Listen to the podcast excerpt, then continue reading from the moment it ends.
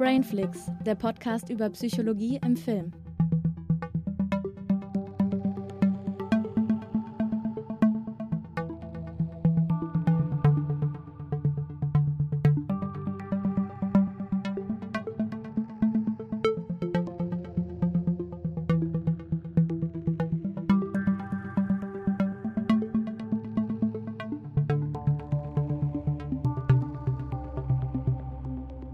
Hallo und herzlich willkommen bei Brainflix. Heute wieder mit einer Folge Herzensfilme und zwar mit dem wunderbaren Thema Horrorfilme für Menschen, die keine Horrorfilme mögen. Und dieses Thema ist daraus entstanden, dass ich mal über Horrorfilme sprechen wollte. Und ich bin ein Mensch, der keine Horrorfilme mag.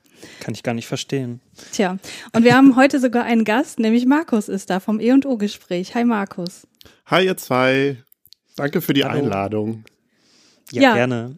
Schön, dass du da bist. Ich habe das ja tatsächlich so ein bisschen forciert, weil ich habe ja, ähm, wie geneigte HörerInnen wissen, letztes Jahr sehr viel E&U nachgehört und da hast du in irgendeiner Folge gesagt, Benjamin, weißt du, was Elevated Horror ist? Und dann habt ihr euch so ein bisschen darüber unterhalten, weil dich das Thema wohl auch irgendwie beschäftigt und dann habe ich dieses Thema, was ich gerade genannt habe, auf unsere Planungsliste gepackt mit Themen, die wir gern dieses Jahr besprechen würden und die habe ich dir geschickt und dann hast du gesagt, Mensch, darüber möchte ich auch gern sprechen und äh, insofern hat sich das ganz gut gefügt.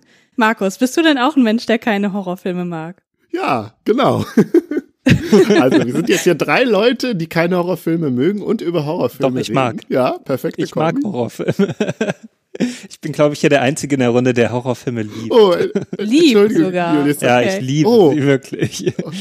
Oh nein. Ja, nee, tut mir leid, Julius. Das hatte ich dann jetzt auch missverstanden. Okay, ja, wie gut. Also zwei, zwei Leute, die keine Horrorfilme mögen und einer, der Horrorfilme mag. Und äh, ja, Julius, wirst du uns jetzt überzeugen, weil was gut ist an Horrorfilmen oder warum man sie, äh, warum man sie doch äh, mögen sollte. Ich bin mal gespannt. Ja, also hätte hätte ich die Liste zusammenstellen müssen, ich hätte da auch noch einen Großteil, ähm, hätte ich das ein bisschen anders gestaltet. Aber ich bin trotzdem sehr zufrieden damit. Okay. Ja, ich weiß nicht, vielleicht kannst du ja am Ende so ein bisschen verraten, was du da noch draufgepackt hättest. Jetzt bin ich neugierig. Ja, natürlich, das kann ich dann tun. Ja, aber um nochmal auf deine Frage zurückzukommen, Markus, äh, vielleicht kannst du mal anfangen, Julius. Was ist denn das, was dich an Horrorfilmen besonders anspricht, warum du die gerne guckst, so ganz allgemein gesprochen? Mm, Ich glaube, früher war das eher so, so eine Art Mutprobe.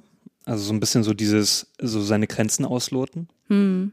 Also besonders, wenn man so früher mit Freunden darüber geredet hat, also da hat man zum Beispiel über Stephen King's S geredet oder so, ne? Ich, ich kannte diese ganzen Filme noch nicht, weil ich durfte die auch nicht schauen, weil meine Mutter da, na, hat halt gerne mal solche Filme verboten. Und dann musste ich die dann immer heimlich nachts schauen, wenn sie mal nicht da war.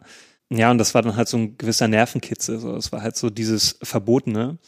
Später ist es dann halt, ja, nicht mehr dieses Verbotene. Also jetzt kann ich natürlich jeden Film schauen, der irgendwie frei verfügbar ist in Deutschland.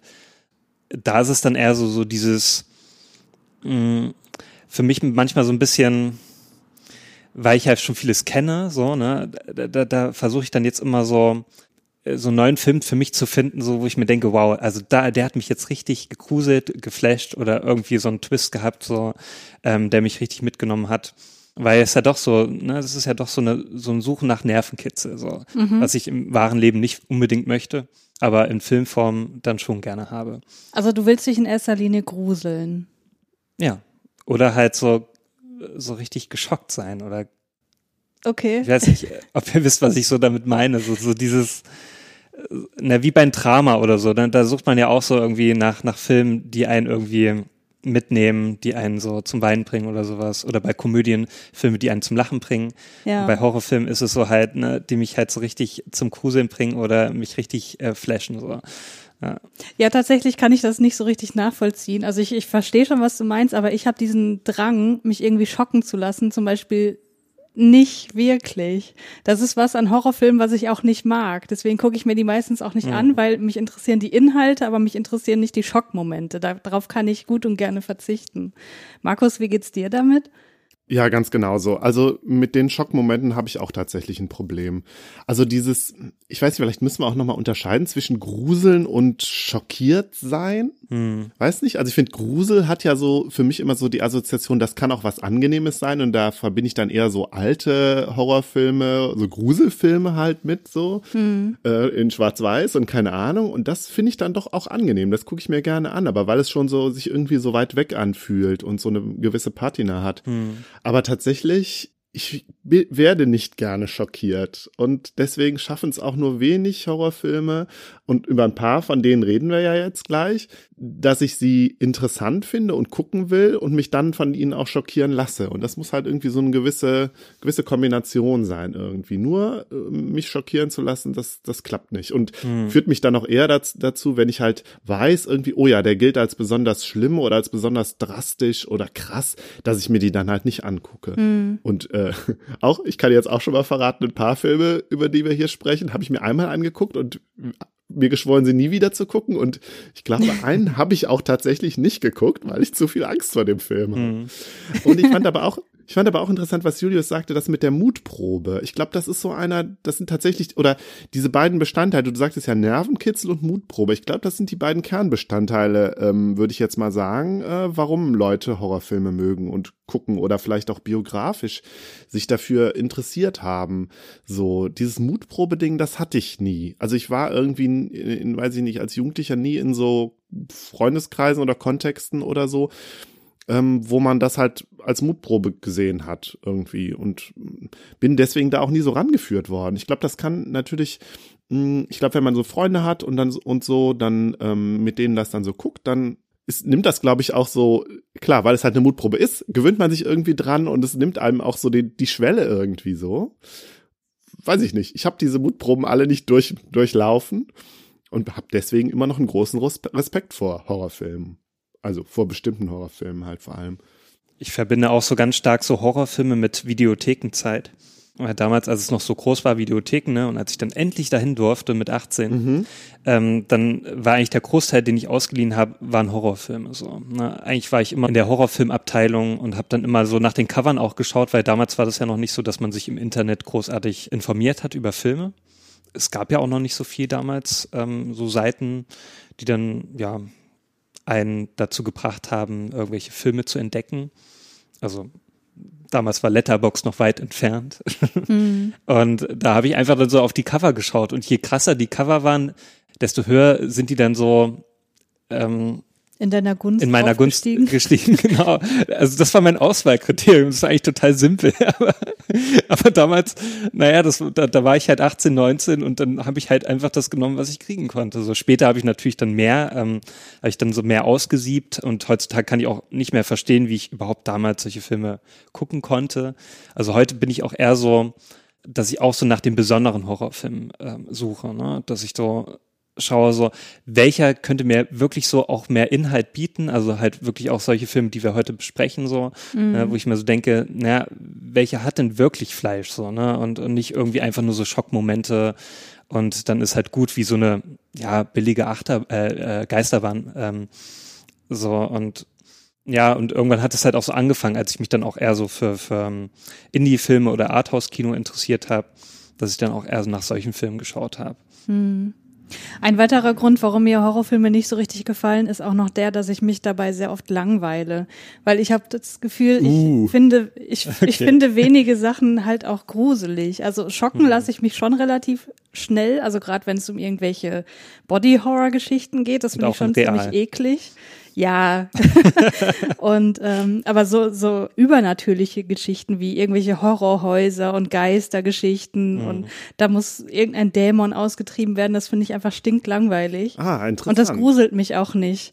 Und deswegen gucke ich mir das aus dem Grund nicht gerne an. Es gibt aber ein, eine Sache, die mich persönlich sehr, sehr gruselt, aber das ist meistens nicht der Inhalt von Horrorfilmen. Ja. Und zwar habe ich total Angst vor Aliens und zwar vor den kleinen grauen Aliens. Das habe ich irgendwann im Podcast auch schon mal gesagt. Stimmt, ja, wenn, das hast du mal gesagt. Und wenn ich irgendwelche Science-Fiction-Filme sehe, wo solche Aliens vorkommen oder halt auch ganz andere Sachen, ich habe letztens ähm, inspiriert von von Mario die äh, Anime-Serie Serial Experience Lane geguckt, ne? Und das ist eigentlich so eine Cyberpunk-Anime-Serie und da gibt's aber also eine Folge, wo wohlgemerkt ein gezeichnetes kleines graues Alien vorkommt, was auch noch ein Hoodie trägt, also was eigentlich niedlich ist. Und ich hatte da aber so eine Angst, ne, wo ich dachte, ach du mhm. Scheiße, ich kann gleich nicht schlafen, weil dieses kleine Alien da gerade war.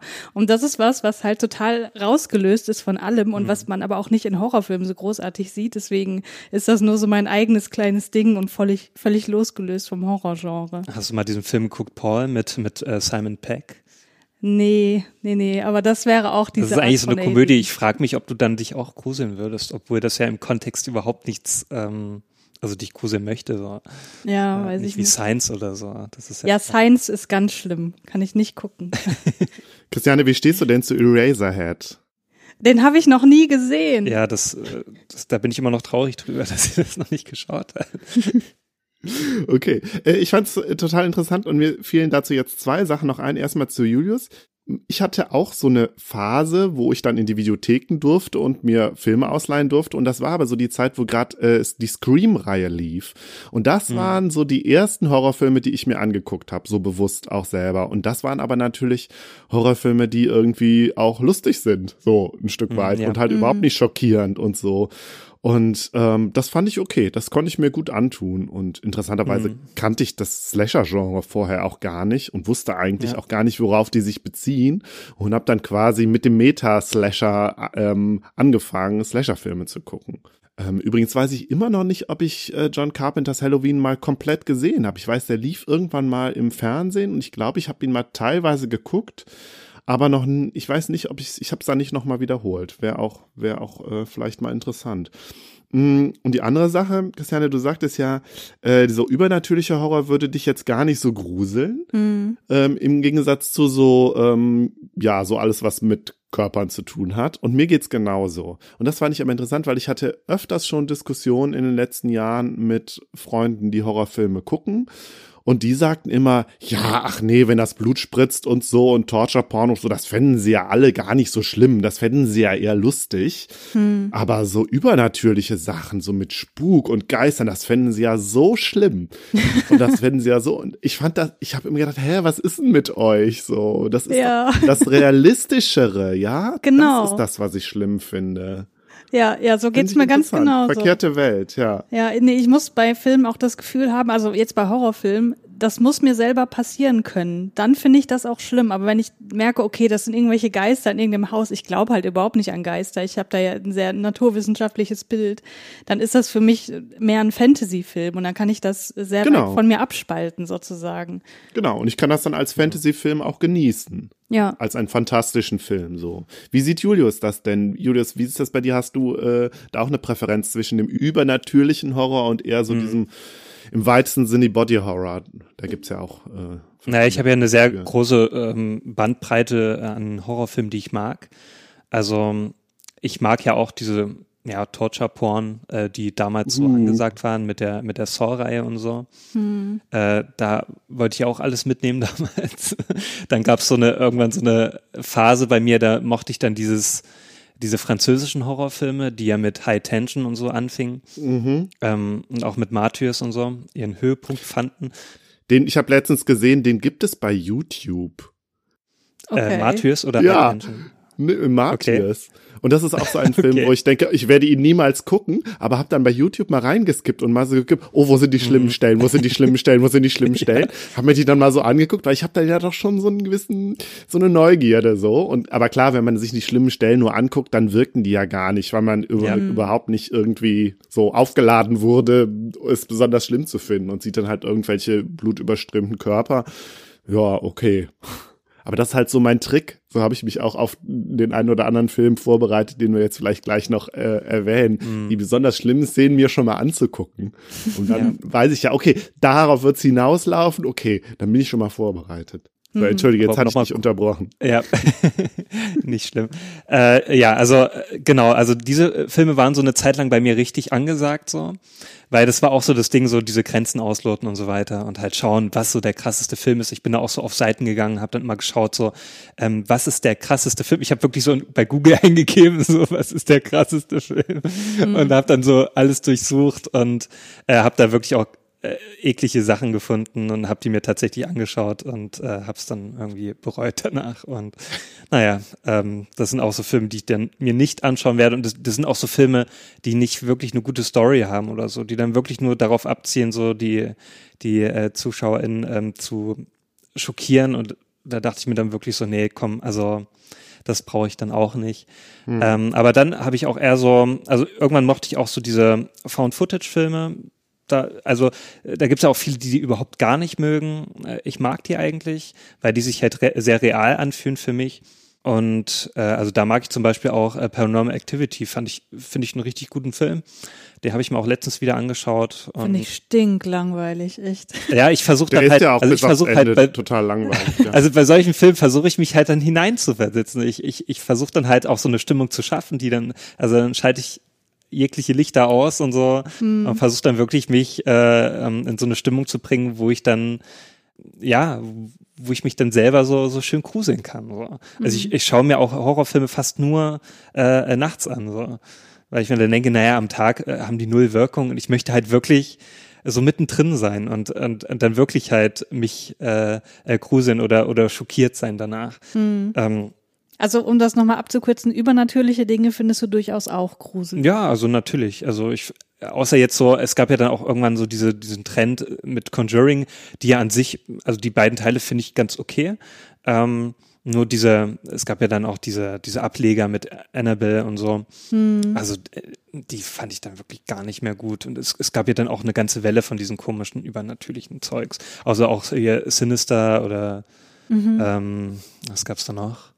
Gab es da noch so eine andere Reihe, die, die ich immer irgendwie verwechsel. Äh, ja, ich komme gerade Das ist so das drauf. Problem damit, so die verwechselt man. Also die sind so ja. austauschbar. Austauschbar und wo ich mir irgendwann wirklich so dachte, ja, was soll das denn, das mhm. Ganze? Und da habe ich mir auch immer nur den ersten Teil angeschaut und dann hat mich das auch nicht mehr so wirklich interessiert. Und, naja, das muss man. Ich glaube, The Conjuring habe ich auch geguckt, äh, mhm. damals mit meinem damaligen Freund. Da hatten wir auch so eine haben wir eine kurze, hatten wir eine kurze Phase, wo wir solche Filme alle geguckt haben und irgendwie, nö, es hat mich auch nie überzeugt. Ja. So, das war das, worauf wir uns einigen konnten. Er hat, wollte keinen Supernatural Horror sehen, so die richtig krassen Sachen irgendwie und ich wollte kein, äh, ähm, kein ähm, Splatter-Kram gucken und dann lief es halt auf sowas hinaus, aber wir hatten beide irgendwie nicht so richtig Spaß. Hm, hm. Ja. Ja, aber bei ein paar Filmen, die wir heute besprechen werden, hatten wir, glaube ich, alle Spaß. Zumindest bei ein paar, mhm. würde ich jetzt mal behaupten. ja. Und ähm, ich hatte ja am Anfang schon den Begriff Elevated Horror genannt. Und da hatten wir uns ja auch im Vorfeld, Markus, so ein bisschen ausgetauscht. Wollen wir das jetzt so nennen oder ähm, bleiben wir lieber hier bei dieser Bezeichnung Horrorfilme für Leute, die keine Horrorfilme mögen, weil das das Feld auch irgendwie noch mal ein bisschen größer macht. Und mhm. ähm, damit habe ich mich tatsächlich auch wohler gefühlt, weil dieser Begriff Elevated Horror oft, habe ich das Gefühl, auch sehr kritisch verhandelt wird. Ja. Also Elevated Horror als Bezeichnung für gehobener Horror könnte man so übersetzen. Und das beschreibt Filme, die über den reinen Grusel hinaus irgendwas zu erzählen haben und daher auch für ZuschauerInnen interessant sind, die eben Horror sonst nicht so gerne mögen. Und elevated wird als Wort aber eher als problematisch angesehen, weil es eine Hierarchisierung der Genres unterstellt, also Horror als ne, so, so ein Genre, was eher weiter unten angesiedelt ist, weil es vermeintlich weniger anspruchsvoll ist. Also mit anderen Worten Horrorfilme, die aber eigentlich sich nicht gerne als Horror betiteln lassen wollen ich muss sagen, ich persönlich finde diesen Begriff gar nicht so schlimm, weil ich finde, das trifft es irgendwie. Also ich hm. hab, mag da auch äh, Vorurteile haben, aber gerade so Filme wie, wenn ich jetzt auch, äh, du hast gerade diese Videotheken ähm, äh, genannt, Julius, ne? Mhm. Ich musste da gleich an so Cover wie I Spit on Your Grave ja, und ja. sowas denken. Das war ja auch so diese Revenge-Horrorfilme, äh, das ist auch ganz schlimm. Genau, und das, das, ist für ja. mich halt wirklich was, das ist für mich so Klischee-Horror und das ist halt für mich persönlich jetzt, ne? Ich will mich da jetzt nicht über irgendwelche Leute drüber stellen, die das mhm. gerne mögen, aber für mich persönlich ist das halt relativ anspruchslos. Deswegen würde ich sagen, dass die Filme, die hier als Elevated Horror bezeichnet werden im Allgemeinen, dass die durchaus irgendwie anspruchsvoller sind, aber dass es ja auch trotzdem Horror ist. Und ja. vielleicht muss man generell an seinen eigenen Vorurteilen mal ein bisschen arbeiten und äh, akzeptieren, dass Horror mehr sein kann als I Spit on Your Grave. Aber ich sag mal so, I Spit, um das mal nochmal aufzugreifen, I Spit on Your Grave das ist ja auch so ein Horrorfilm, der hat halt nicht wirklich mehrere Ebenen. Also da geht's halt wirklich nur um reine Rache. Hm. Das ist kein Film, wo ich mir dann so beim zweiten Mal so denke, wow, okay, diesen Aspekt habe ich noch gar nicht so äh, mitbekommen oder ist mir noch nicht so aufgefallen, wow, krass. Äh, also das ist ja eher bei diesen Elevated Horrorfilmen, so, dass ich mir beim zweiten Mal so anschaue und denke, okay, jetzt verstehe ich langsam so, worum es da geht. So. Hm. Beim ersten Mal war ich vielleicht meistens so erstmal ja verwirrt und ähm, auch vielleicht erstmal enttäuscht. Also beim vierten war ich auch erstmal so ein bisschen enttäuscht, weil ich mir dachte, okay, ich hätte mir jetzt mehr Kruse vorgestellt, aber beim zweiten Mal war es dann so, wie ich mir dachte, okay, da kann ich jetzt doch mehr mitnehmen und die bieten dann doch mehr, als ich dachte. Hm. Also ich hat, äh, hab das Gefühl, so wir, ich sag jetzt mal so, oder ich sag mal so, ich normaler Filmgucker, der sich jetzt nicht so sehr auskennt für ihn, für mich stellte sich das auch so dar. Es gibt halt irgendwie dieses große Feld dieser nicht so anspruchsvollen und nicht so komplexen Horrorfilme jetzt, ne, wir haben ja über dieses Conjuring-Franchise schon gesprochen und so, und da gibt's ja wirklich, glaube ich, ganz schön viel. Und die sind langweilig, die kannst du in die Tonne kloppen. Und da setzt sich dann dieses Elevated Horror Ding, äh, glaube ich, angenehm von ab. So und so habe ich das auch wahrgenommen. Für mich, mich hat das ja tatsächlich neugierig gemacht, auch wenn ich irgendwie weiß, das ist nur so ein Mark eine Marketingbezeichnung, die genau so Leute wie mich locken will. Für mich hat das funktioniert. Hm. Aber ich glaube so ähm, Horrorfilm-Konnoisseure, ja, die, weiß ich nicht, schon seit 20, 30 Jahren total tief in der Materie sind, die denken dann auch, was soll der Scheiß? Ja, das ist hier so ein bisschen Cultural Appropriation. Ihr versucht hier äh, äh, quasi die, die Ingredienzien des Horrors irgendwie euch anzueignen, scheut aber total das Genre Hm. und scheut die Bezeichnung, dass es irgendwie Genre ist, so. Und das ist natürlich irgendwie so ein bisschen so ein, so ein Schlag ins Gesicht für so Leute, die sich total gut mit Horror auskennen und äh, halt auch ähm, die guten Sachen kennen oder die komplexeren Sachen oder das Feld an sich halt so gut kennen und wissen, Horror ist halt nicht nur das Conjuring-Franchise oder Torture Porn. Das stimmt, ja. Und ich glaube, jetzt haben wir genug im Vorfeld gequatscht, um wirklich mal auf die Filme zu sprechen zu kommen und um vielleicht auch noch mal ein Mhm. bisschen mehr zu er- erörtern, ob wir diesen Begriff jetzt wirklich passend finden für diese Filme, die wir rausgesucht haben oder vielleicht auch nicht oder ob wir vielleicht da ganz andere Begrifflichkeiten nutzen möchten. Und wir fangen an mit einem Film, den haben wir beide, also Julius und ich, zum ersten Mal geschaut und Genau. zwar The Wicker Man von Robin Hardy aus dem Jahr 1973. Richtig. Ähm, kurz zum Inhalt. Also nach dem spurlosen Verschwinden der jungen Rowan unternimmt Ermittler Neil Howie Nachforschung auf Summer Isle, einer entlegenen Insel vor der Küste Schottlands. Die mysteriöse Dorfgemeinschaft scheint alles andere als erfreut über den ungebetenen Gast und hüllt sich in Schweigen. Doch Howie lässt einfach nicht locker. Das seltsame Verhalten der Einheimischen, die einem heidnischen Fruchtbarkeitskult frönen, löst bei dem strenggläubigen Sergeant jedoch zunehmend Unbehagen aus. Sein Instinkt trügt ihn nicht, denn die Gemeinschaft ist in eine tödliche Verschwörung verwickelt. Welche Rolle spielt Rowan darin? Ja, Markus, du hast ja den Film vorgeschlagen. Ja. Warum? Warum passt er für dich so gut hier rein? Ähm, ich weiß gar nicht, ob er so gut hier reinpasst und mich interessiert auf jeden Fall auch, wie ihr den fandet. Das müsst ihr mir unbedingt gleich sagen. Äh, der war so eine Entdeckung, die ich durch die Archivtöne gemacht habe, die äh, vor zwei, drei Jahren, glaube ich, eine Sonderfolge darüber gemacht haben zum Horror Oktober. Also Grüße und Dank nochmal an Jan und Kamil. Äh, ich kannte den Film überhaupt nicht vorher und der, also den Namen auch nie gehört. Und er ist aber doch schon irgendwie so ein, so ein Kultfilm und gilt auch tatsächlich, glaube ich, als ein sehr guter Horrorfilm. So im Nachhinein, trotz der ganzen Campiness und äh, der Patina, die er inzwischen hat und den ganzen Quatsches, der da passiert. äh, ich hatte unglaublich viel Spaß mit dem Film. Ähm, die ganze Musik, ja, so dieses, äh, dieses Musicalhafte, was der ja zum Teil hat. Und äh, ja, er ist ja nicht wirklich gruselig, aber er hat irgendwie ja schon eine, eine, eine krasse Wendung. Hm.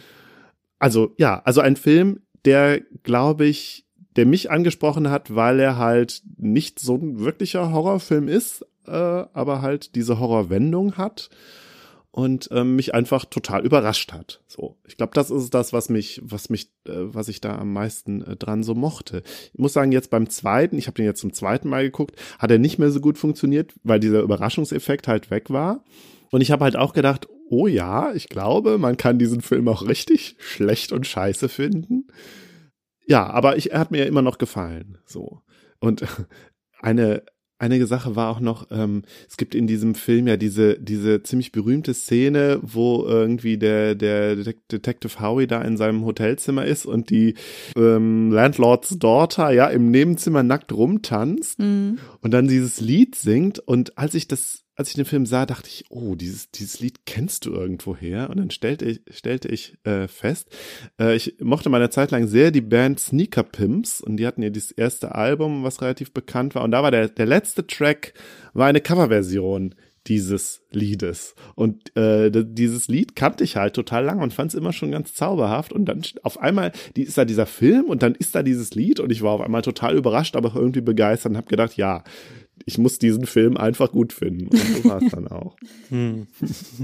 Ja, wir, ähm, also ich habe ja schon länger, also im Vorfeld von diesem Film irgendwie mal gehört. Es gibt ja auch dieses komische Remake, ähm, mhm. Nicolas Cage.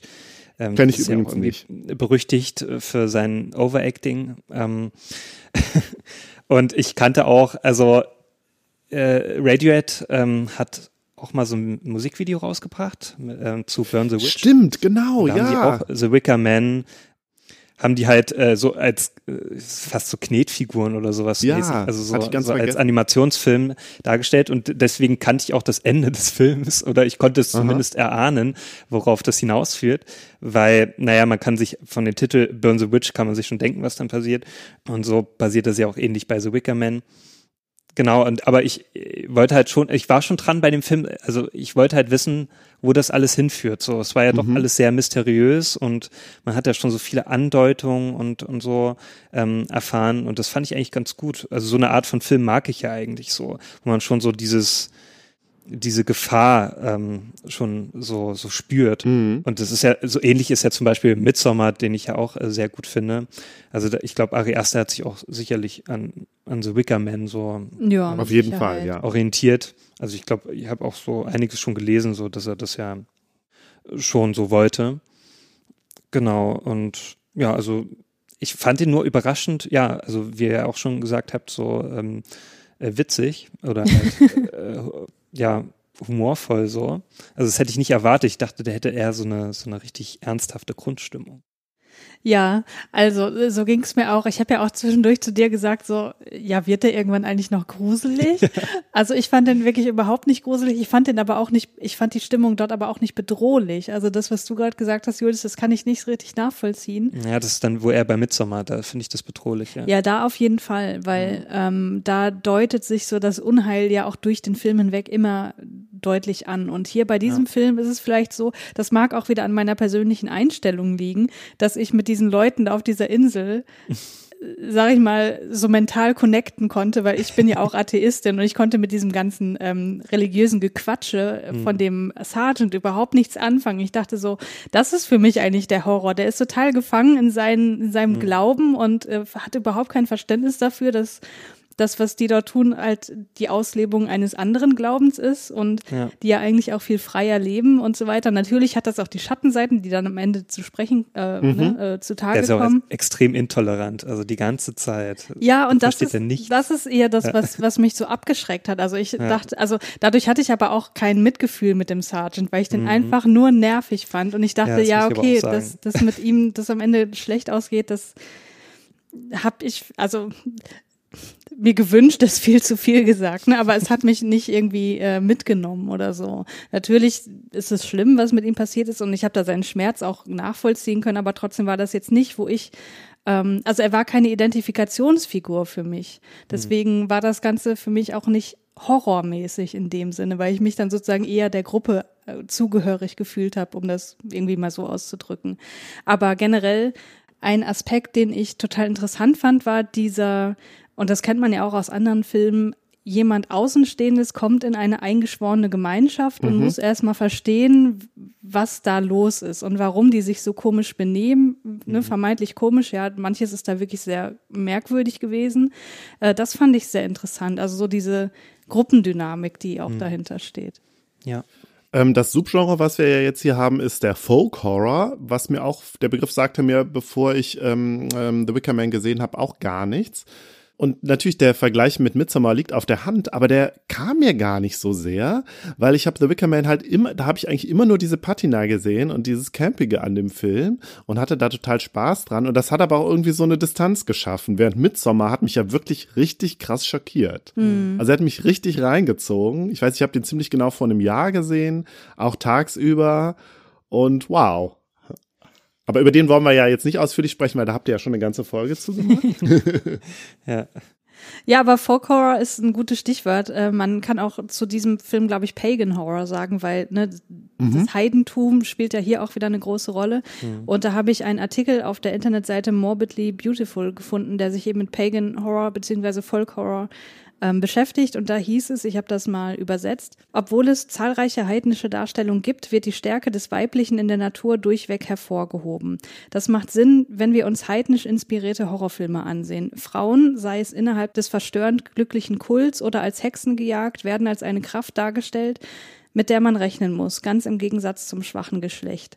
Und das ist, glaube ich, auch das, was ja meine Faszination mit diesem Film, aber auch mit Filmen wie The Witch oder äh, Midsommar ganz gut trifft, weil der Horror, der sich aus dem weiblich aus dem Weiblichen ergibt oder aus der Weiblichkeit, also hier in diesem Film auch ganz klar durch die ne, äh, sexuelle freie Auslebung und, und äh, Fruchtbarkeit und so weiter. Ähm, das ist das, was ich hier besonders spannend fand. Der Horror für die Männer. Oder was meinst du? Dass ja, Weiblichkeit genau. für Männer äh, unheimlich sein kann. Oder weibliche Sexualität, befreite weibliche Sexualität. Also die Frauen als die anderen, ne? So vielleicht auch als mhm. Anspielung auf Simone de Beauvoir, ähm, wo ja drin steckt, die Frauen sind immer das, was, was also die Frauen existieren nur in Abgrenzung zum Männlichen. Und was mhm. offenbar in dieser Art von Filmen aufgegriffen wird, aber dessen man sich auch eben bemächtigt, weil die Frauen ja quasi ähm, in der Gesellschaft aufgehen und ne, hier in diesem Film auch körperliche Lust erleben und äh, ähm, in Filmen wie ähm, Midsommar auch so eine starke Emotionalität feiern. Also das, was Frauen vermeintlich zum schwachen Geschlecht macht, wird hier quasi ins Positive Ne, ins, mhm. also für die Frauen ins Positive gerückt und macht es dann zu etwas Angsteinflößendem. Und das finde ich äh, total spannend. Ja, und das sehen wir ja ganz klar bei, bei The Wicker Man, ne? weil ich meine, gerade Sergeant Howie, das haben wir ja jetzt auch schon gesagt, verkörpert ja total so dieses, das verklemmte männliche. Ja. ja. Und natürlich macht ihm das total mhm. Angst. Ja. ja, ja, genau, genau. Ja, da habe ich auch so eine, äh, einige Personen gesehen, so, im, äh, so innerlich, die ich auch so kenne aus ja. meiner Gemeindezeit. ja. ja, weil halt, ähm, ja, wie soll ich sagen, die, die Frau als das Angsteinflößende, damit geht ja auch gleichzeitig einher, na, wie soll ich sagen, so eine Ablehnung religiöser, patriarchaler Überzeugungen, hm. die ja hier durch den Sergeant so ähm, auf den Punkt gebracht werden. Ja, deswegen ist das vielleicht sowas, also generell dieses Genre, was mich sehr anspricht, weil das meinen Überzeugungen so komplett entspricht. Und deswegen ist es für mich auch vielleicht nicht so horrormäßig. Hm. Wisst ihr, was ich meine? Hm, hm, hm. ja. Ja, ich habe tatsächlich überhaupt keine emotionale Connection also jetzt vielleicht mal äh, abgesehen von dem, was du jetzt gerade sagtest, da kann ich sehr relaten, Christiane. Also das, das sehe ich alles ein so quasi. Aber mhm. zu diesem Folk-Ding, also klar, du hast jetzt eben Pagan gesagt, so Folk äh, ist ja noch mal ein bisschen was anderes da hatte ich irgendwie nie so eine Connection zu als etwas, das mir möglicherweise Unbehagen bereitet, so das mhm. ländliche und die verschworene Gemeinschaft. Klar, wenn du dann irgendwie wieder in die USA gehst und da bei den Hinterwäldlern und äh, dir dann sowas wie Texas Chainsaw Massacre anguckst und sowas, das ist nochmal was anderes, ja. weil das ist, das ist nicht dieses vertraute ländliche, was wir so haben. Vielleicht hat mich deswegen Midsommar aber auch so auf dem, auf dem falschen Fuß quasi erwischt, weil ich nicht damit gerechnet habe, dass sowas dann doch auch so erschreckend sein kann. Hm. hm. Ja, aber prinzipiell muss ich schon sagen, dass ich äh, The Wicker Man auch also ich fand den sehr, sehr unterhaltsam auch. Es gab keine Minute, wo ich mich irgendwie gelangweilt habe, weil es äh, durch diese Musikeinlagen, die jetzt nicht meinen Musikgeschmack getroffen haben, aber irgendwie an sich sehr ja witzig fast schon waren. Ne? Mhm. Also ähm, die Texte waren ja auch äh, eingeblendet ja. und das, das hatte schon ähm, ja teilweise sehr komödiantische Qualitäten. Ja, der, der Maypole Dance, da habe ich immer noch ein Ohrwurm. Ja, ja. Ja, und weil die Leute ja auch, also die sind ja schon irgendwie ein bisschen merkwürdig und aber so, so liebenswert merkwürdig. Also die Lehrerin zum Beispiel, die sich da in irgendwelchen also aus Sicht des Sergeants aus wirklich äh, in irgendwelche Lügen verstrickt, aber letztlich ist das ja alles total logisch, was sie sagt, wenn man das aus ihrer Denkweise heraus betrachtet. Mhm. Und, ähm, das so zu hintersteigen, das fand ich auch äh, was, was zur Unterhaltung beigetragen hat. Mhm. Ja. Ja, also ich äh, würde jetzt nicht sagen, dass es einer meiner Lieblingsfilme wird, aber ich fand den durchaus äh, sehr sehenswert, muss ich sagen. Ja, ich fand den auch gut. Wir haben jetzt den Final Cut gesehen. Ähm, gibt es da irgendwie, weißt du, Markus, ob es da irgendwie die perfekte Version gibt? Also was ist die bessere oh, nee. Version? nee, das weiß ich auch nicht, nee. Weil da gab es irgendwie drei Schnittfassungen. Ich habe so eine Blu-ray mir gekauft, äh, da gab es drei Schnittfassungen äh, äh drauf. Und wir waren uns da nicht sicher, welche jetzt die beste ist. Hm. Aber ich glaube, das ist jetzt vielleicht auch nicht so wichtig, oder? Na, vor allem, weil die sich, ja, was die Zeit angeht, ja auch nicht viel tun. Ja. Das waren vielleicht acht Minuten Unterschied ja. oder so. Ich glaube, Final Cut kann ja auch nochmal sein, dass da nochmal ein bisschen was neu arrangiert wurde, so von, ja. von, der, ähm, von dem Tempo oder von, von Szenen, die dann ausgelassen wurden oder hinzugefügt wurden. Hm. Das wissen wir jetzt nicht genau. Ja. Ja gut, dann kommen wir doch mal zum zweiten Film für heute, nämlich ein Film, den ich gerade schon mal genannt hatte, der sich auch im Bereich Folk Horror abspielt, nämlich The Witch von Robert Eggers aus dem Jahr 2015. Genau. Neuengland im 17. Jahrhundert. Das Ehepaar William und Catherine führt mit seinen fünf Kindern ein tief religiöses christliches Leben am Rande eines unzugänglichen Waldes, der angeblich von einer Hexe heimgesucht wird. Schon bald häufen sich hier die merkwürdigen Vorkommnisse, denn die Tiere drehen durch, die Ernte geht ein und dann verschwindet auch noch eines der Kinder unter den Augen seiner Schwester Thomasin, während ein anderes besessen zu sein scheint. Die Eltern können sich auf die Geschehnisse keinen Reim machen und wissen nicht mit den Vorwürfen der Zwillinge äh, Jonas und Mercy umzugehen, die Thomasin der Hexerei bezichtigen. Liegt auf der Familie ein Fluch oder treibt draußen im Wald eine andere finstere Macht ihr Unwesen? Ja, du hast wieder wunderbare Zusammenfassung von Filmstarts genau, rausgesucht. Genau, ja. die ja an sich auch schon einen gewissen Unterhaltungsfaktor hier mitbringen. Genau. Ja, äh, ich fange da mal ganz kurz an.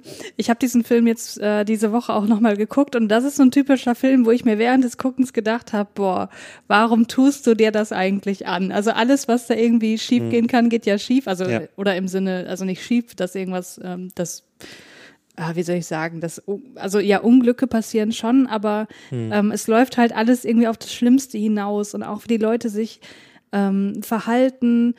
Dann hat man noch diesen, diesen religiösen Aspekt, den du hier drin hast, den ich hier unerträglich finde. Ja. Also das ist wirklich mhm. da, davon, da geht für mich der Horror total von aus, von diesen. Ähm, ich finde die Eltern auch so schrecklich in dem Film. Ja, von diesem künstlichen ähm, Käfig, den die mhm. sich da alle auferlegen, wo ja. ich denke, mein Gott, ihr könntet so ein einfaches Leben haben, aber ähm, euer Glaube schränkt euch hier so ein. Aber gut, das ist wieder meine persönliche Überzeugung.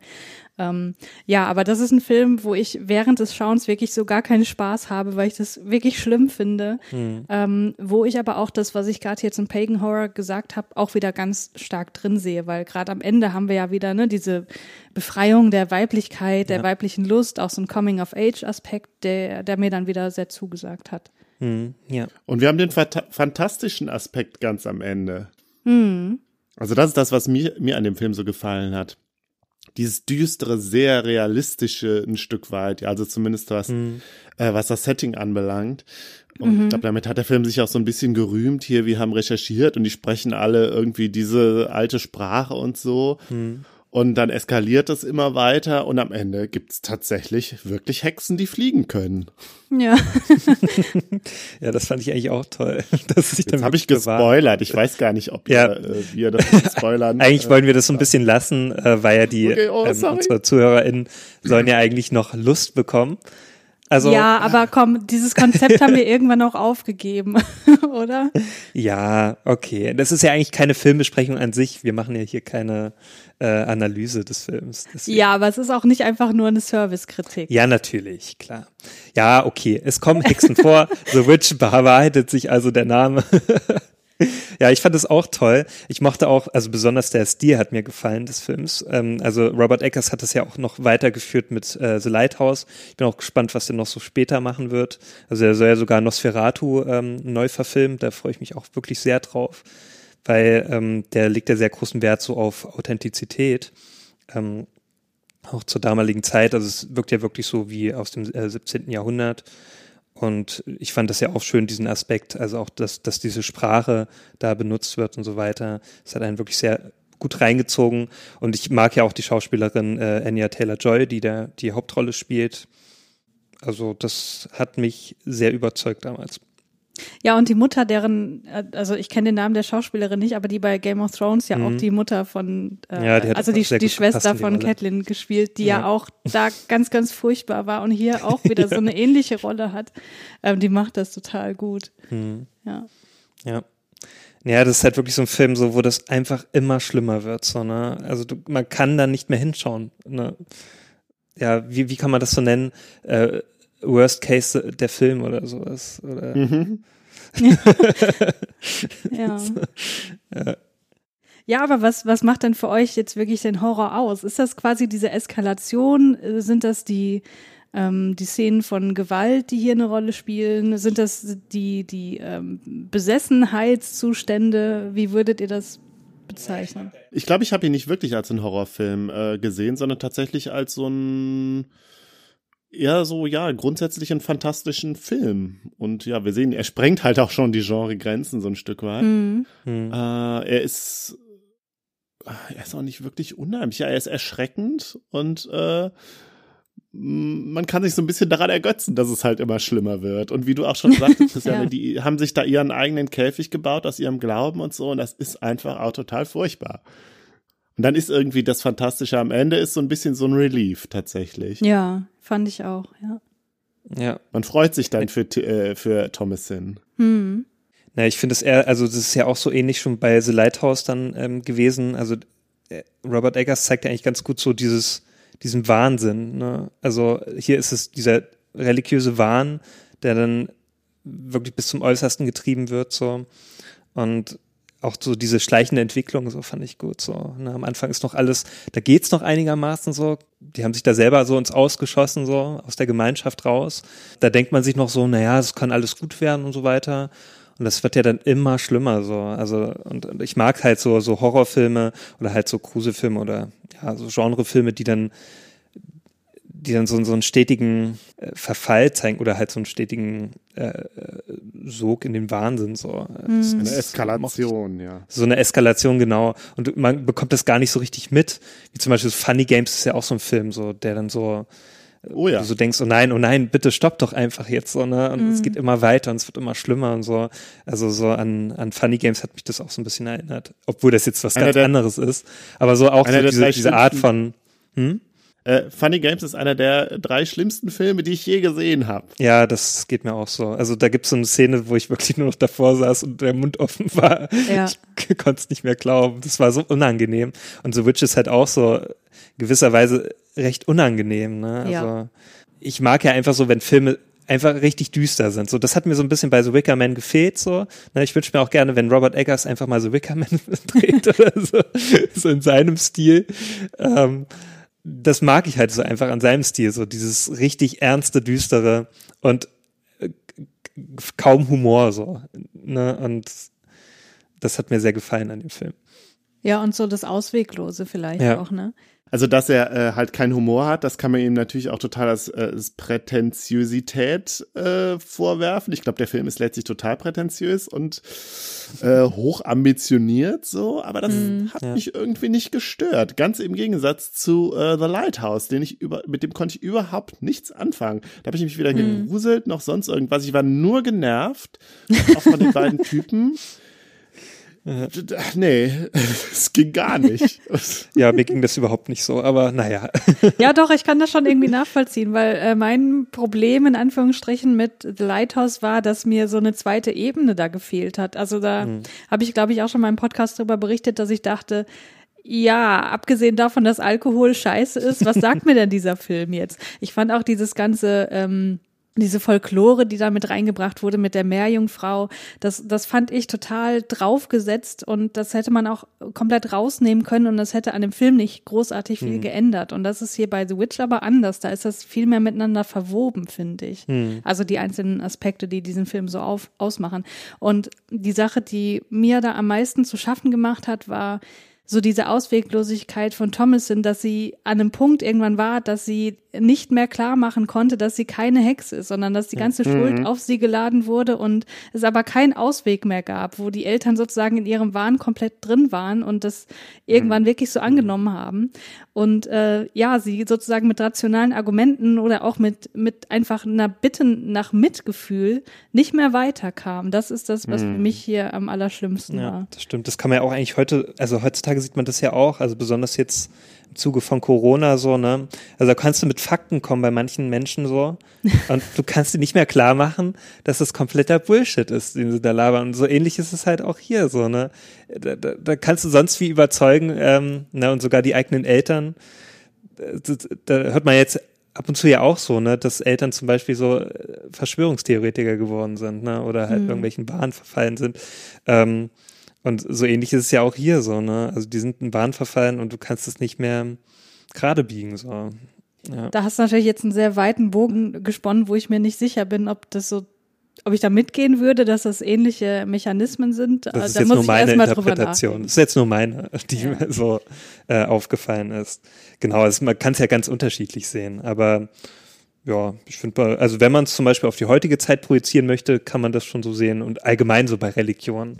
Ne? Mhm also ich kenne ja auch einige Menschen, wo ich mir immer so denke, warum seid ihr so? Warum schränkt ihr euch selber so ein? Ne? Also könntet da viel, viel freier leben.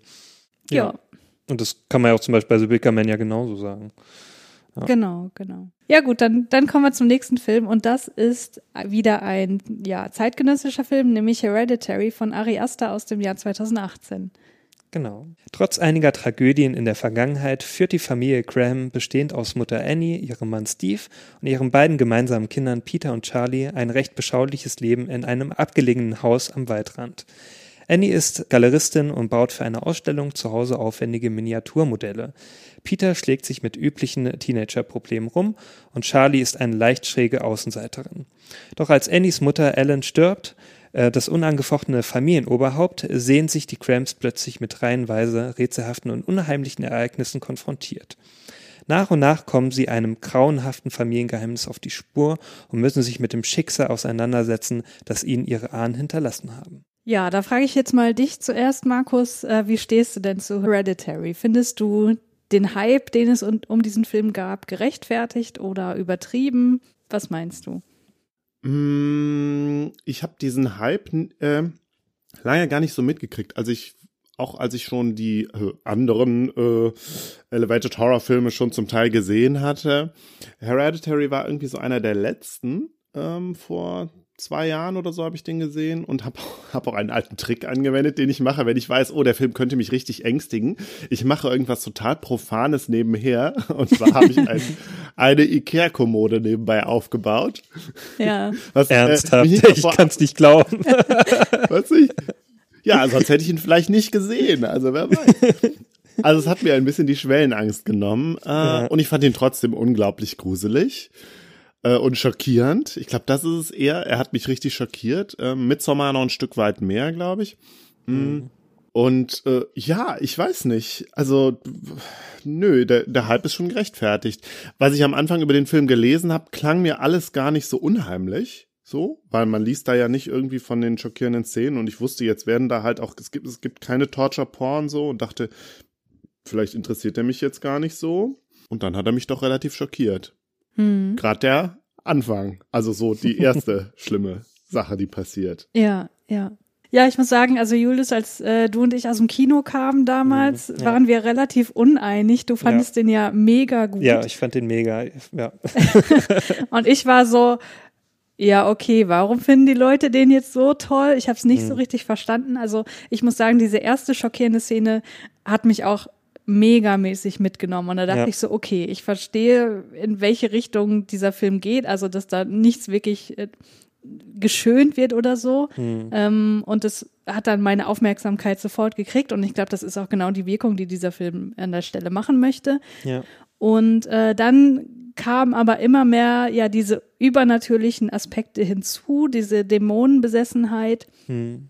wo ich am Ende dachte, ja, das ist so schade, dass dieser Film diesen Weg wählt, um aber eigentlich Dinge zu erzählen, die mit Übernatürlichkeit nichts zu tun haben, wie beispielsweise ähm, psychische Störungen oder äh, ne, Familienkonflikte, die sich einfach nicht lösen lassen oder ja. ähm, ne, auch so diese dieser Aspekt, dass sie keine Kinder wollte. Ähm, also das fand ich alles super interessant und dachte, der hätte eigentlich auf dieser Ebene bleiben können. Mhm. So, und jetzt beim zweiten Mal gucken, habe ich aber verstanden, dass das durchaus alles sehr stark miteinander verwoben wurde und dass das eigentlich als Metapher genutzt wurde für das, ja. was ich gerade angesprochen habe und ähm, als ich das gecheckt habe, konnte ich damit viel, viel besser leben und hat er mir auch besser gefallen. So sehe ich das auch, ja. Also, dass es als Metapher genutzt wird. Ähm, also, das ist halt so dieses Übergerüst, so ähm, genau. dieses Übernatürliche, um das nochmal ein bisschen besser zu erklären oder einfach nochmal ein bisschen ja, besonderer zu machen. So. Was ich ganz gut finde bei dem Film, so, wenn man, also beim ersten Mal schauen, schockiert er einen ziemlich und überrascht halt. Und so beim zweiten Mal schauen macht es halt Spaß, so dieses Ganze, weil man ja schon weiß, wo es hinführt, hm. so die ganzen Details zu entdecken. So, ja, warum stimmt. halt die Tochter zum Beispiel diese Geräusche macht und so weiter. Ja. Und das finde ich schon ganz schön und ich finde auch so, wie der, wie der visuell aussieht. Also ich finde ja schon allein diese Eingangsszene, so, wo dann einfach in dieses, dieses Modellhaus so, ne, gefahren wird, die Kamera und dann ist auf einmal wirklich in diesem Zimmer und so. Ähm, ja, ich glaube, handwerklich ist der, ist der, ist der äh, fantastisch, da sind wir genau. uns wahrscheinlich alle einig. Aber Markus, du hast gerade so gestauft, du möchtest was loswerden. also vielleicht, ich muss ihn mir, glaube ich, doch auch nochmal anschauen jetzt. Sie hat mich doch jetzt neugierig gemacht. Äh, ich hatte, ich habe bei Ari Aster bei beiden Filmen immer so das Gefühl, das ist schon so ein bisschen so ein Stückwerk und es ist halt irgendwie sowohl als auch und dann geht er mal in die eine Richtung und dann macht er aber doch auch was anderes, also so mhm, irgendwie. Ja. Äh, und ich glaube, es ist nicht, es ist zum größten, größten Teil eine Metapher, aber halt auch nicht nur. Es ist zum Teil halt auch wirklich einfach nur ein Horrorfilm. Ohne mhm. das jetzt irgendwie ähm, negativ zu bewerten. Und ich glaube, es ist da halt so eine, so eine Mischung irgendwie. Mhm. Genau wie, wie ich auch finde, Midsommar ist jetzt nicht nur irgendwie ein Film über, aus, aus, über eine auseinanderbrechende Beziehung. So, und als Allegorie darauf zu verstehen, sondern es ist einfach doch auch ein Horrorfilm, der als Horrorfilm mh, hm, auf beiden Beinen stehen kann, so. Mhm. Ja, auf jeden Fall, da würde ich dir nicht widersprechen. Ich würde nur sagen, dass sozusagen die Auflösung der Metapher für mich das Interessantere ist als mhm okay. als die Horroraspekte. Ich finde auch tatsächlich bei Hereditary die stärksten Szenen sind die, die sich halt rein auf dieser zwischenmenschlichen Ebene abspielen, wo man nichts Übernatürliches hat. Also ich finde die das Szene mit der Mutter, ne, und ähm, die ne, diese Traumsequenz, wo sie ihm sagt, dass sie ihn nie wollte, das finde ja. ich äh, die krasseste hm. Szene überhaupt. Ja, oder halt also natürlich diese berüchtigte Szene mit dem, ich sag nur Kopf. Ja, ja, ja. Und dann danach die Szene, also besonders danach so, so dieses. Ja. Dieser Schrei halt. Wie er einfach, Na. sich einfach ins Bett legt. Das ist ja. tatsächlich. Und dann der nächste Morgen so, das ist so schlimm. Ja. Mhm. Ja, und das finde, äh, das finde, äh, ich finde, das kriegt halt Ari erst einmal sehr gut hin, so diese, diese, ähm, so, so Szenen, die halt so richtig in die Magengrube, ne? Also, mhm. wo man wirklich so da sitzt und es einem richtig schlecht geht. So. Bei Midsommar war das direkt am Anfang so, wo, wo dann diese eine Szene da ist, ne, ich mir auch so dachte, boah, Alter, also wie soll das denn weitergehen, wenn das schon so anfängt und so. Mhm. Und also da hoffe ich, da, da kommt noch einiges von ihm so. Und das sind ja so, ne, und das meinte ich ja so am Anfang, auf solche Filme warte ich dann halt so, ne, die mir so ein Gefühl geben, obwohl das ja ein negatives Gefühl ist, aber die bleiben mir halt im Kopf so, ne. Diese Szenen so aus Hereditary oder Midsommar, die werde ich halt nie vergessen, so, ne, weil das mhm. so, ja. so krasse Szenen gewesen sind. Und auf solche Szenen suche ich halt immer so, ne. Mhm. Und solche Momente. Ja, ja das, das kann ich total verstehen und das hat es bei mir auch ausgelöst. Also Midsommar ist, der hat mich halt auch nicht nur schockiert, sondern auch fasziniert. Ich wollte irgendwie, mhm. ja. Ich wollte aber auch die schlimmen Szenen sehen. Ich hatte da irgendwie Bock drauf, weil ich wusste, das wird irgendwie was. Da gibt's so ein, ja. da gibt's jetzt auch so ein Dreh in den Szenen, die neu sind. Und mhm. zugleich weiß ich aber, es geht nicht nur um die Szenen. Also da hat so dieses Prinzip Elevated Horror bei mir total verfangen. Mhm. Mhm. Ja kann ich alles voll gut nachvollziehen. Ich freue mich auch auf das, was er noch machen wird. Mhm. Und ich würde auch noch mal empfehlen, und ich weiß, Julius, dass du da mitgehst, dass man sich seine Kurzfilme auch mal anschaut. Oh ja. mhm wo gibt's die nochmal auf YouTube? Ja, die kann man teilweise? sich alle auf YouTube oder Vimeo oder so anschauen. Genau, ähm, die ja seine Art von Horror, die ja auch, ne, der, der Horror im Zwischenmenschlichen, dieser psychologische Horror, der da auch sehr gut aufgegriffen wird in, in vielen, nicht in allen. Ähm, das kann ich also nochmal empfehlen an der Stelle. Ja, und da hat man schon gemerkt, so, also In welche Richtung das in welche geht. Richtung er geht und dass er auch ein Talent hat dafür. So.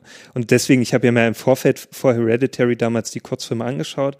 Deswegen war ich da auch so gespannt, weil ich mir dachte, ja, okay, wenn er schon in den Kurzfilmen so einen so einen Impact hat, so, ne, wo ich mir so denke, wow, okay, äh, das hat mich jetzt echt gekriegt. Da war ich echt gespannt, wie er das in so eine Langfilmfassung dann hinbekommt. Ja. Und da hat er Mhm. mich mit beiden Filmen auch äh, sehr überzeugt bisher. Gut, kommen wir zum nächsten, oder? Ja, Ja, der nächste ist ein richtiger Horrorklassiker, Ja. nämlich Shining von Stanley Kubrick von 1980. Genau. Der ehemalige Lehrer und Schriftsteller Jack Torrance übernimmt die Stelle des Hausverwalters in einem mit dem, einem Mythos behafteten Berghotel in Colorado.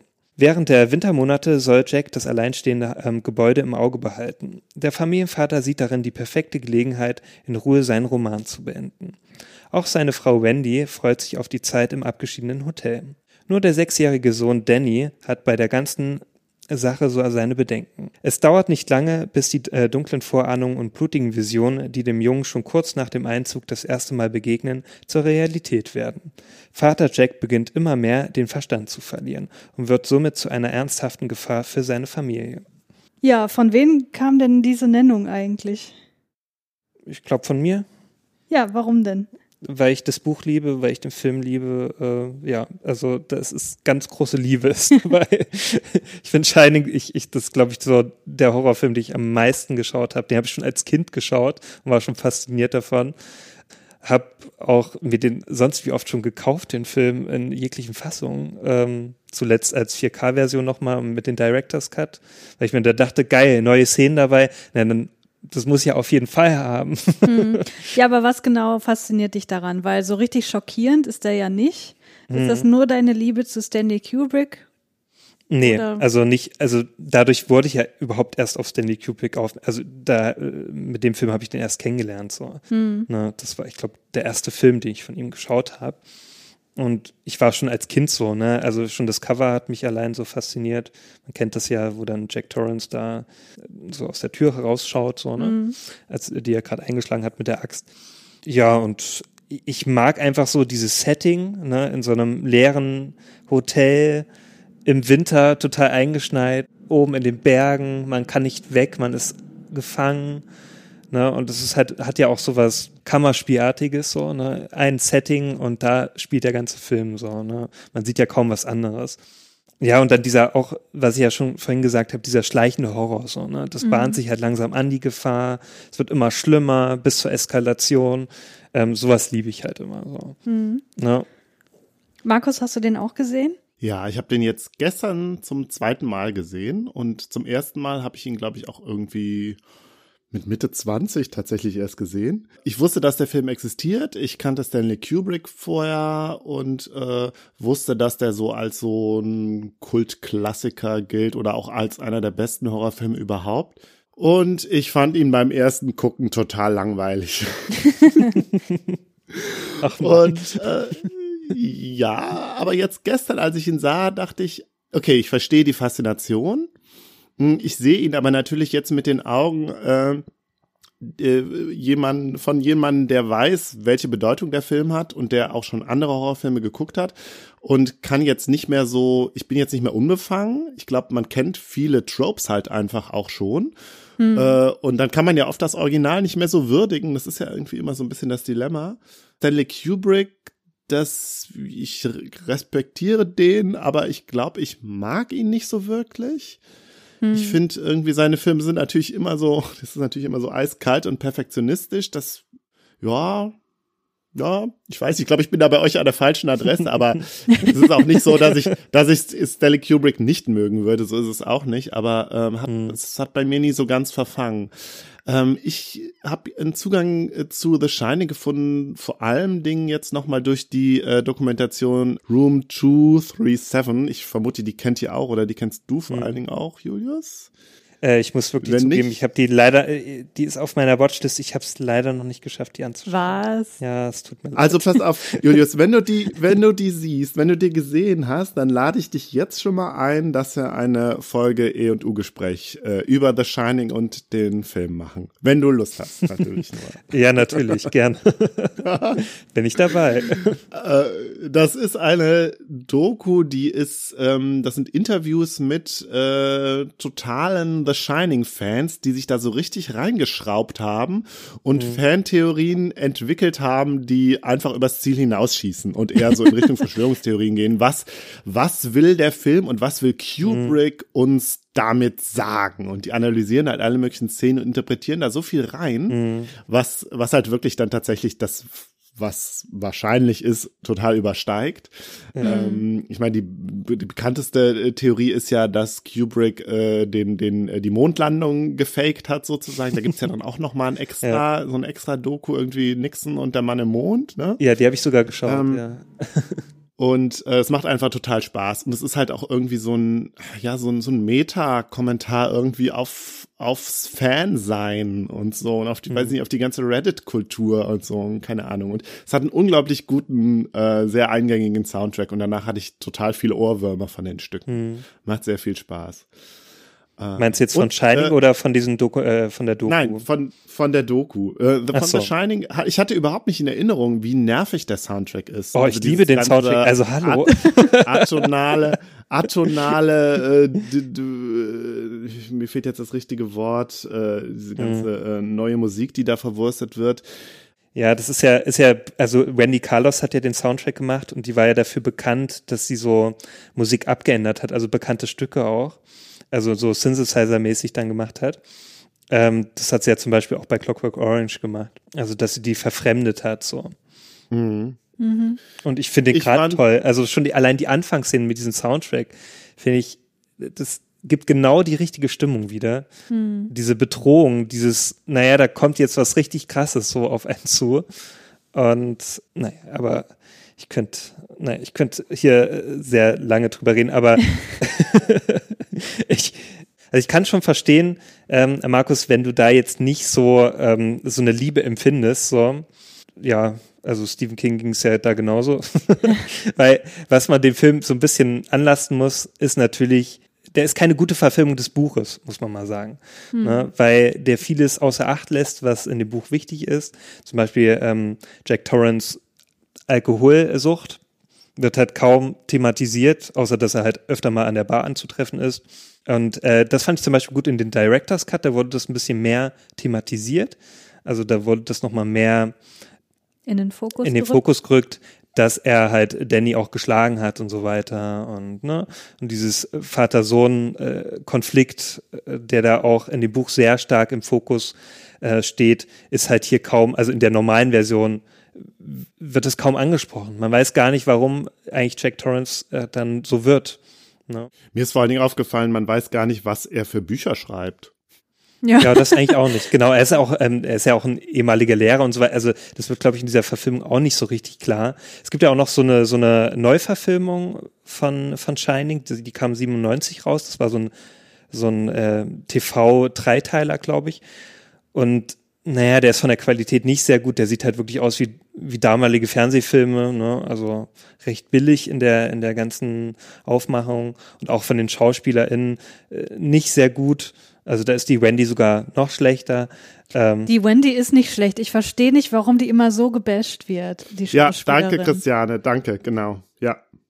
Ja. sorry. Die- Die macht Jack das total gut. Das, was für den Film verlangt wird, siehst du. Die, die ist halt, die hat halt völlige Angst vor ihrem eigenen Ehemann und Angst um ihr Kind und äh, das wird doch total transportiert. Ich verstehe es einfach nicht. ja, Ja. dann habe ich Da bin ich auch ganz auf deiner Seite, Christiane. Also ich wusste auch, ich hatte irgendwie im Kopf, ja, die Wendy, äh, die gilt als so eine schlecht, schlecht gespielte Figur und so. Und ich glaube, die Schauspielerin hat doch auch sogar die goldene Himbeere bekommen oder so. Ich Mhm. habe auch die ganze Zeit gedacht, boah, Jack Nicholson geht mir so auf die Nerven. es ist so übertrieben und oh, ja und ich fand hatte aber auch das Gefühl klar die ist äh, Wendy ist total panisch aber natürlich ist sie das weil sie ist in Ja. dieser Situation und eigentlich ist sie aber auch total sie macht ja das Richtige außer dass sie halt also Ja. ich meine sie ist hysterisch, ist ein schlechtes Wort. Also sie ist total aufgebracht, ja. Aber da, natürlich, sie ist da einsam, sie kommt da nicht weg, sie hat total Angst vor dem, was mit ihrem Mann passiert. Und aber eigentlich macht sie alles richtig. So nimmt immer direkt den den Baseballschläger mit oder das Messer. Ja. Also Ja, ich bin auf jeden genau. Fall Team Team Wendy. ich wollte noch eine Sache zu ich wollte noch eine Sache zu äh, Stanley Kubrick sagen, äh, beziehungsweise ich kenne mich wenig aus mit ihm, aber gestern hatte ich das Gefühl, der ist das ist alles sehr zerebral, was er macht, ja. Äh, und der hatte irgendwie so, er will jetzt hier den perfekten Horrorfilm drehen und macht irgendwie, macht das so sehr total methodisch. Ich glaube, das sind jetzt alles Allgemeinplätze, die ich erzähle über Stanley Kubrick, aber mir ist es gestern halt so auch wirklich aufgefallen. So, ich konnte es irgendwie sehen, ja. Das ist irgendwie eher eine, eine, eine Forschungsarbeit über das Horrorthema mit filmischen Mitteln, wie er das. Naja, aber das ist, dafür war ja Kubrick bekannt, also der war ja Perfektionist. Genau, Der hat ja wirklich ich- Szenen hunderte Male nochmal drehen lassen, ähm, bis die SchauspielerInnen äh, ja wirklich wahnsinnig geworden sind. Auch, das ist ja auch bekannt bei Shining, dass auch, also der hat die ja, die, wie heißt sie nochmal, die, die die Wendy gespielt hat. Shelley Duval, ja. Ja, Shelley Duval ähm, hat er ja auch in den Wahnsinn getrieben. Also ähm, die wollte danach Ja. nie wieder was mit mit äh, Stanley Und umso schlimmer, dass sie als so eine schlechte Figur gilt, irgendwie, die Wendy, ja.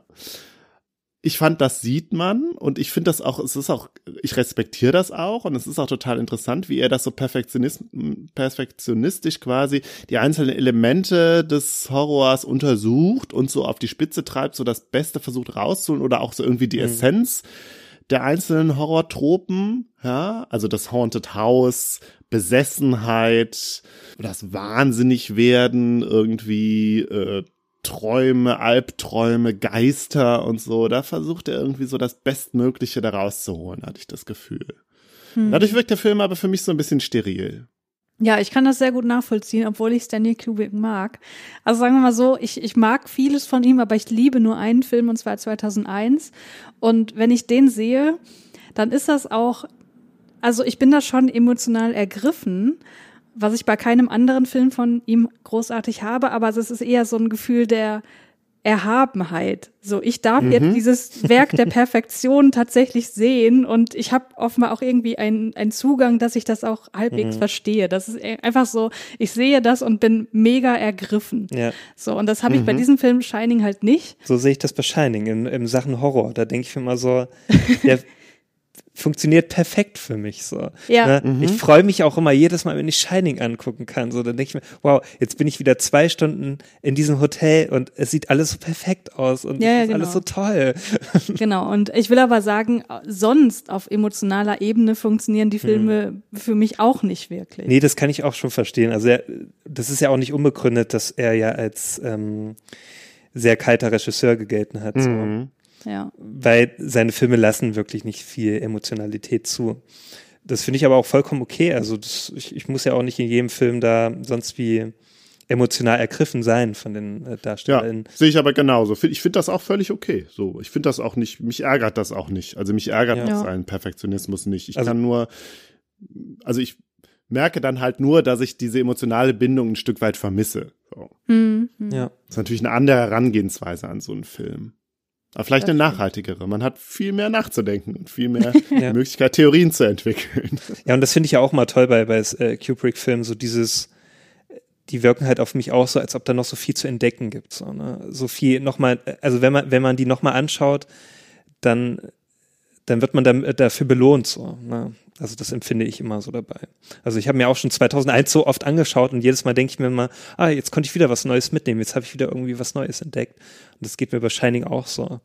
Also ich glaube, was ich so faszinierend finde, ist, dass man bei Kubrick-Filmen nicht nur das Gefühl hat, A, der, der äh, spricht irgendwie die total großen Themen an, sondern auch darüber hinaus, dass man das Gefühl hat, der hat irgendwas verstanden über diese großen Themen, was er uns vermitteln will. Aber das zu verstehen, Ja. da müssen wir uns selber dahinter klemmen. Ich glaube, Ja. das ist das, was Ja. die Faszination ausmacht.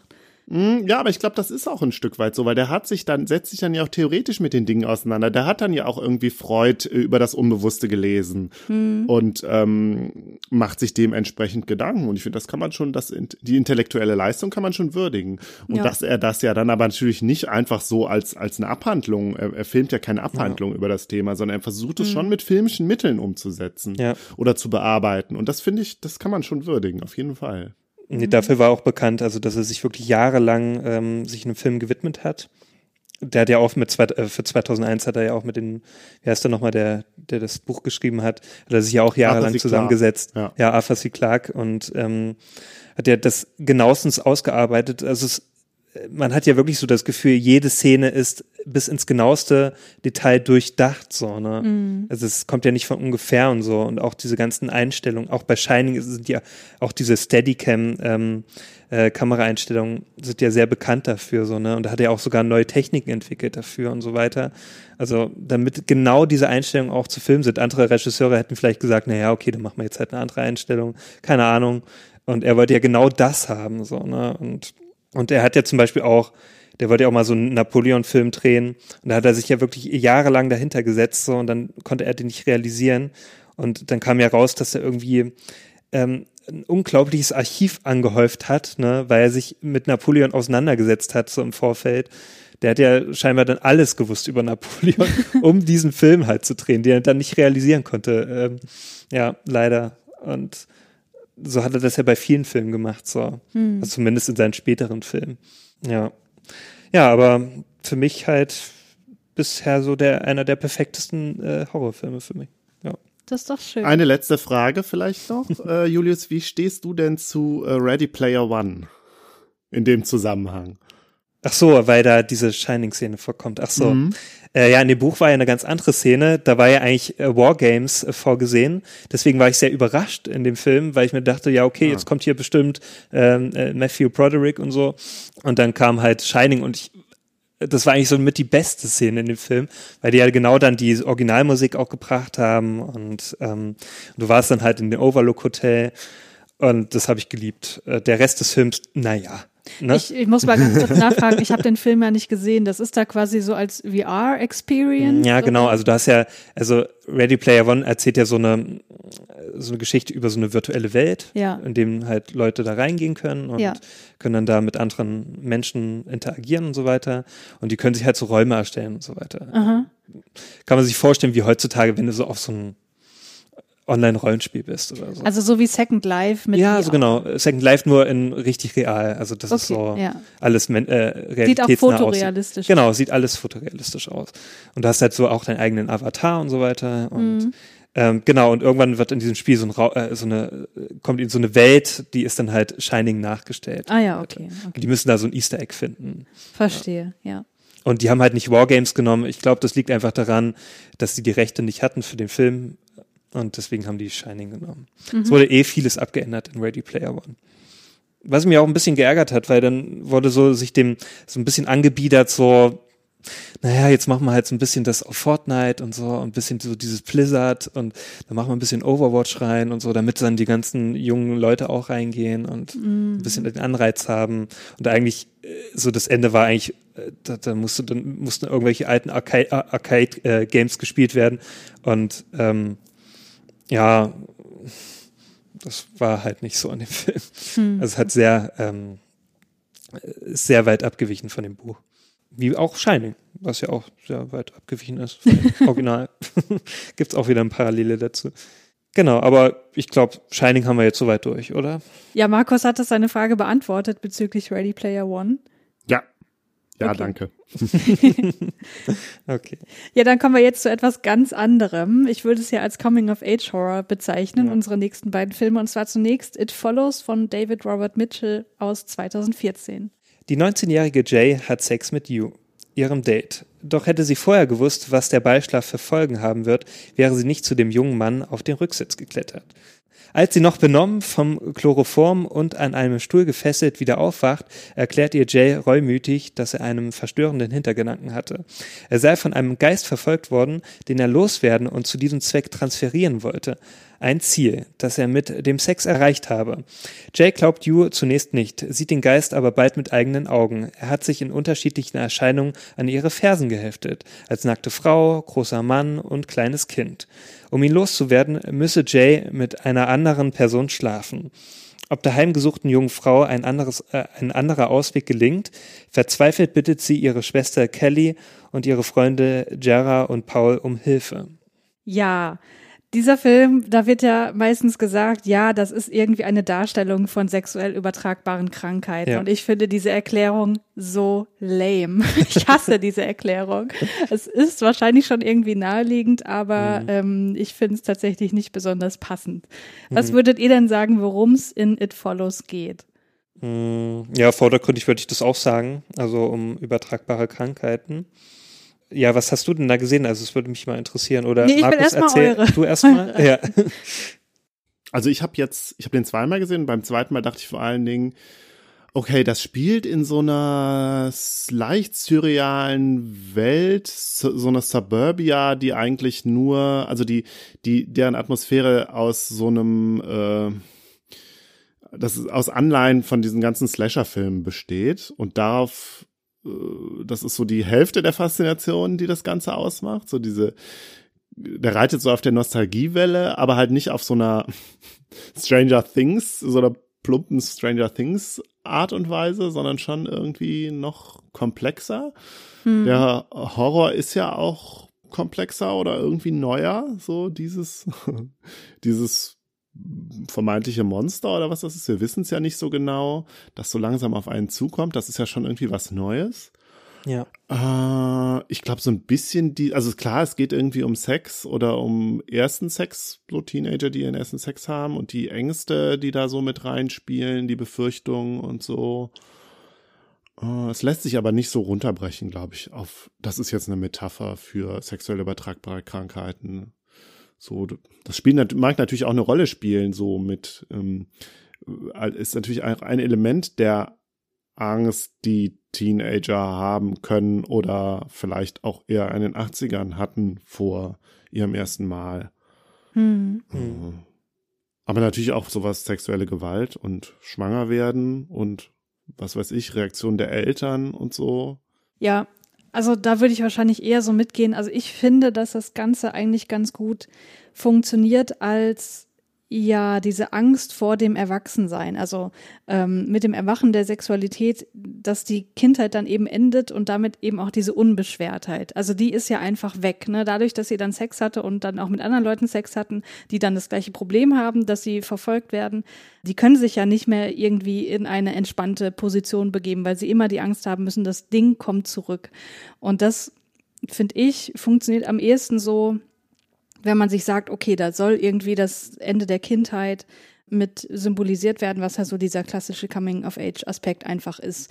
Weil ansonsten äh, würde ich, also, die, was ist denn die Alternative? Die Alternative ist ja eine ähm, überhaupt nicht sexpositive ähm, äh, Interpretation. Also dass Sex als mhm. irgendwie was total äh, gefährliches und mm, verabscheuenswürdiges auch irgendwie ist. Und das ist halt eine Art der Interpretation, mit der ich überhaupt nicht mitgehen möchte.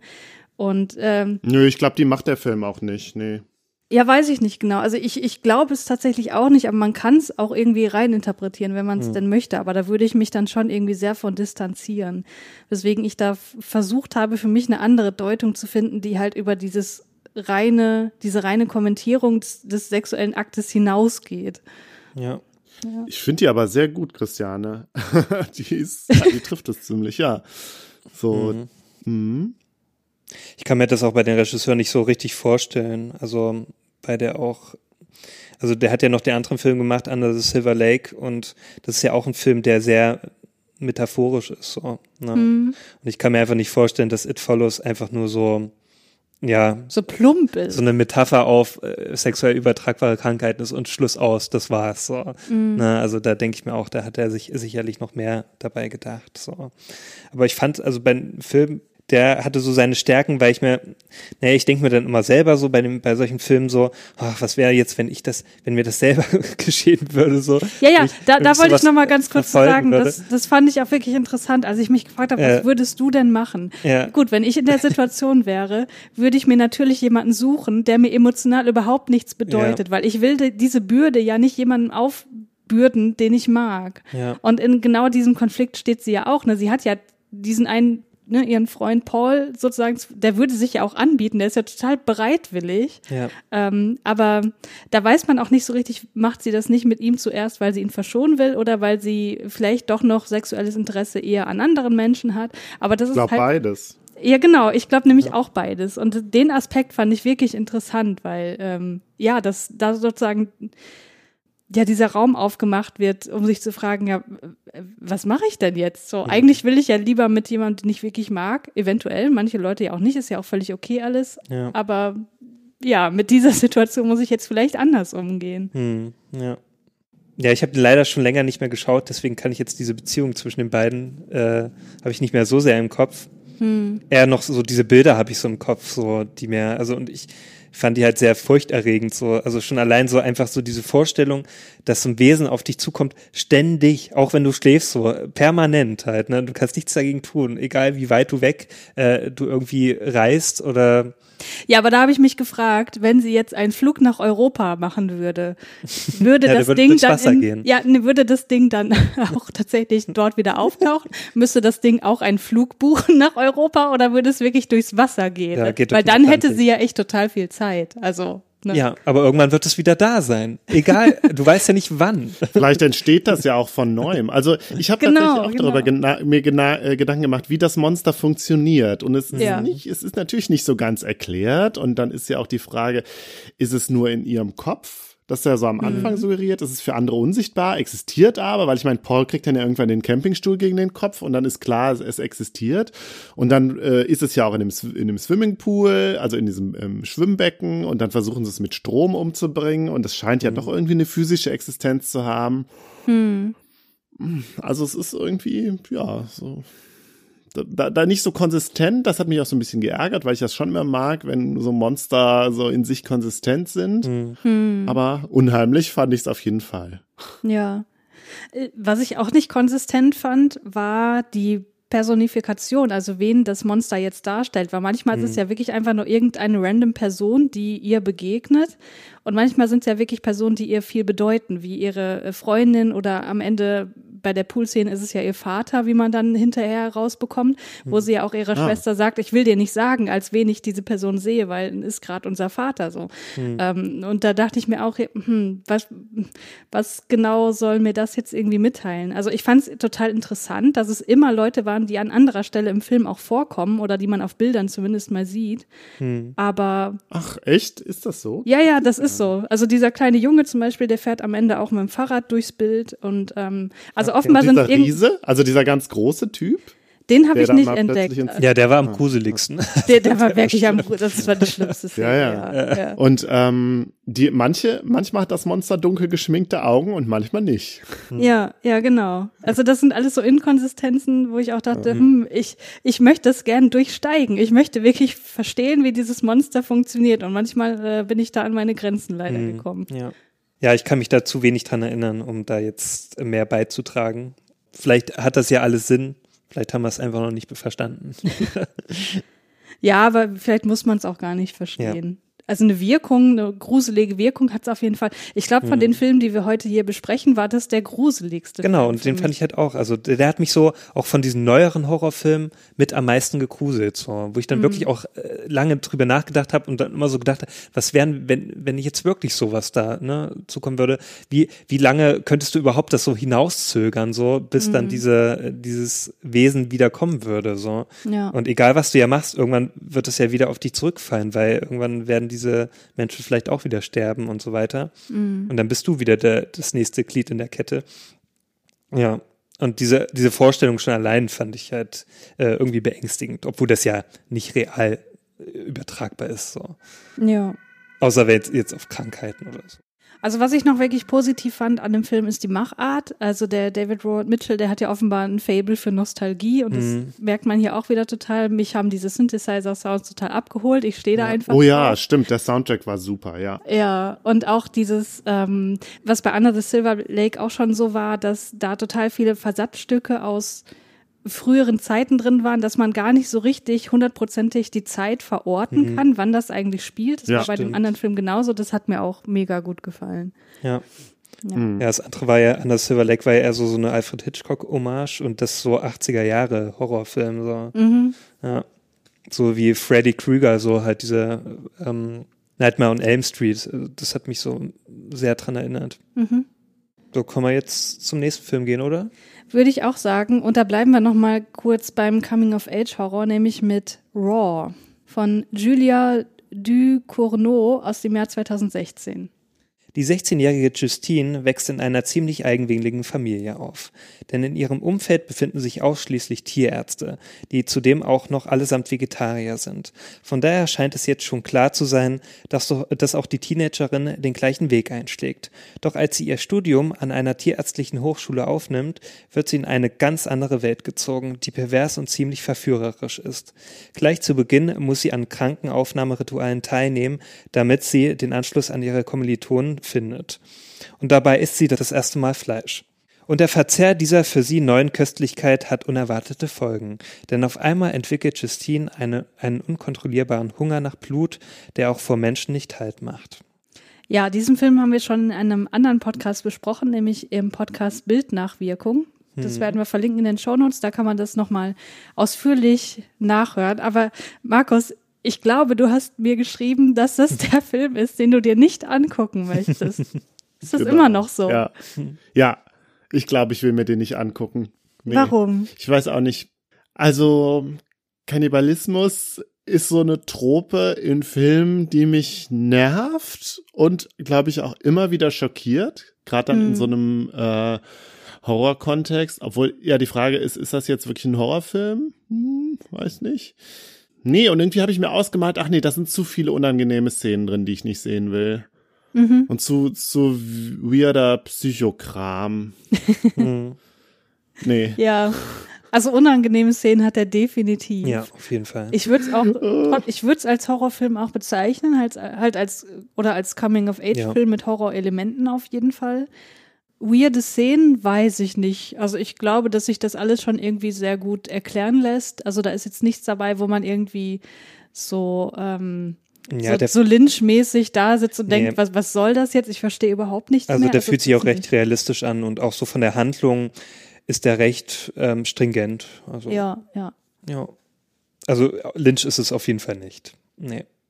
Ja, und ich denke, dass Raw, und das habe ich an einem anderen Podcast, glaube ich, auch so gesagt, dass der natürlich irgendwie so diese erwachende Sexualität auch wieder thematisiert, aber hier anders als bei ähm, It Follows eben als als ja als Akt der Selbstermächtigung genutzt wird, weil äh, du hast halt hier diesen ganzen Hintergrund mit den Eltern, die ne, Tierärzte sind, die Vegetarier sind und ähm, man merkt halt ganz stark, dass die ihre ihre Tochter auch genauso erzogen haben, was natürlich auch irgendwie nachvollziehbar ist, aber ähm, dass sie sozusagen nie die Wahl hatte, selber zu entscheiden, wie möchte ich mich denn eigentlich ernähren.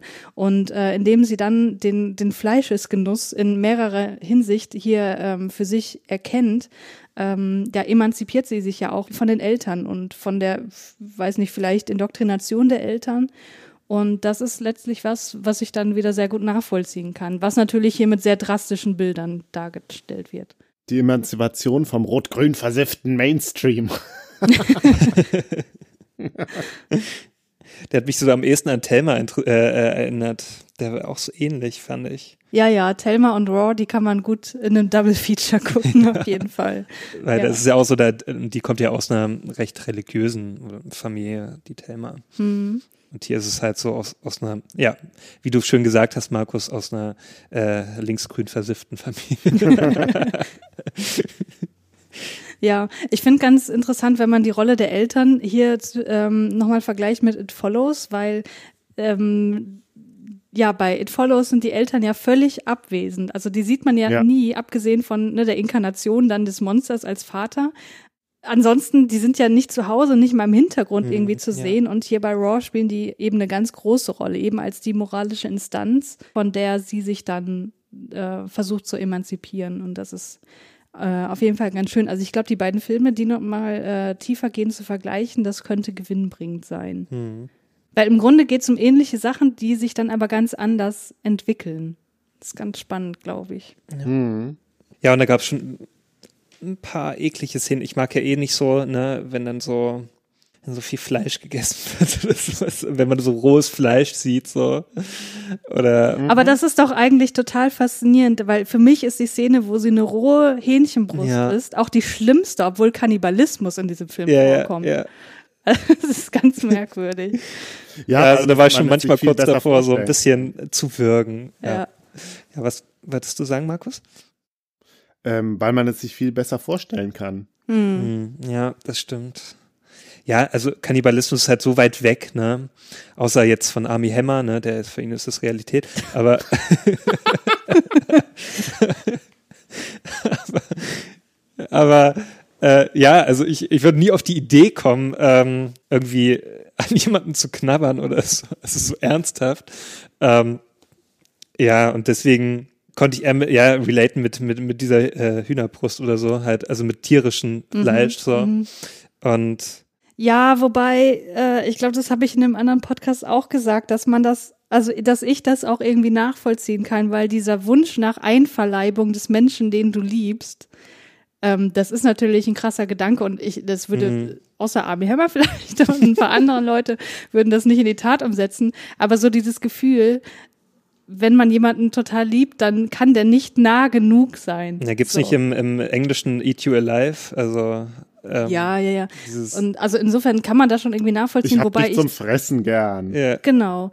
Aber wobei dieses Motiv hier in diesem Film gar nicht so vordergründig ist, weil sie hat ja keine Person, die sie total liebt, abgesehen von ihrer Schwester. ja, den Kommilitonen dann auch später. Ja, komm, das ist halt irgendein das Kommilitone, das ist irgendein Freund, aber die nicht so liebt ihn doch nicht ja. abgöttisch. Darum geht's doch, glaube glaub ich, gar nicht. Nee, also eine richtige Liebesgeschichte ist das nicht.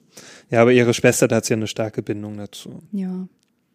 Naja, auf jeden Fall, ich glaube, äh, wenn man Coming-of-Age-Filme generell mag und mit drastischen Darstellungen nicht so ein Riesenproblem hat, beziehungsweise damit leben kann, da ab und zu mal wegzugucken, kann man den wirklich gucken. Ja. Ja, auf jeden Fall.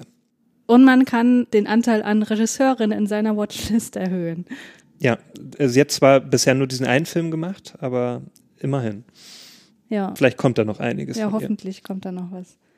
So, wir haben gerade Army Hammer äh, genannt. Der hat ja bei dem wunderbaren Film Call Me By Your Name mitgemacht. Sehr schöner Übergang. der von einem Regisseur ist, der auch einen Horrorfilm gemacht hat, nämlich Suspiria von Luca Ja. Guadagnino aus dem Jahr 2018. Die junge und hoffnungsvolle amerikanische Tänzerin Susie Benyon zieht nach Deutschland, um dort beim renommierten Marcos Tanzensemble in Berlin eine Ausbildung zu absolvieren. Nachdem sie das Vortanzen bestanden hat, freundet sie sich dort mit Sarah an und macht unter der Aufsicht der künstlerischen Leiterin Madame Planck, die als eine Revolutionärin gilt, schnell erstaunliche Fortschritte. Doch in der Tanzschule gehen seltsame Dinge vor sich. Kurz vor Susis Ankunft verschwand die Tänzerin Patricia unter unerklärlichen Umständen und Dr. Josef Klemperer, der Psychotherapeut der jungen Tanzschülerin, kommt bald einem dunklen Geheimnis auf die Spur. So, das ist der Film, den ich nicht mehr geschafft habe zu gucken. Aber ich habe den geschaut. und da verblasst meine Erinnerung auch so ein bisschen. Dann fang du doch mal an, Julius. Was ist so toll an Suspiria? Ja, also vor allem der, der Look, der Soundtrack und auch so dieser, wie soll man sagen, dieses Mysterium, das hat mir sehr gefallen. So. Mhm. Besonders, weil am Anfang weißt du erstmal noch nicht so richtig, worum es geht, da geht, ne? außer wenn du das Original kennst. Es gibt ja auch dieses Original aus den 70er Jahren Mhm. ähm, von Dario Argento. Und das ist ja so eine freie Interpretation von äh, Luca Guadagnino. Also das ist ja nicht wirklich eins zu eins übertragen. Also das, er hat zum Beispiel das von Freiburg ähm, auf Berlin dann äh, projiziert und dann auch noch mit der RAF-Hintergrund und auch mit der deutschen Geschichte. Das wird dann sehr noch in den Vordergrund gerückt. Also auch mit der deutschen Nachkriegszeit und auch wie man mit Nazis umgegangen ist und so weiter. Das findet da auch Platz. Und ja, und das fand ich eigentlich auch ganz interessant, so dieses, dieses Geschichte, diese geschichtliche Einordnung, aber auch dieses Mysteriöse. Also es geht halt um, um so einen Hexenzirkel, das kann ich schon mal so sagen.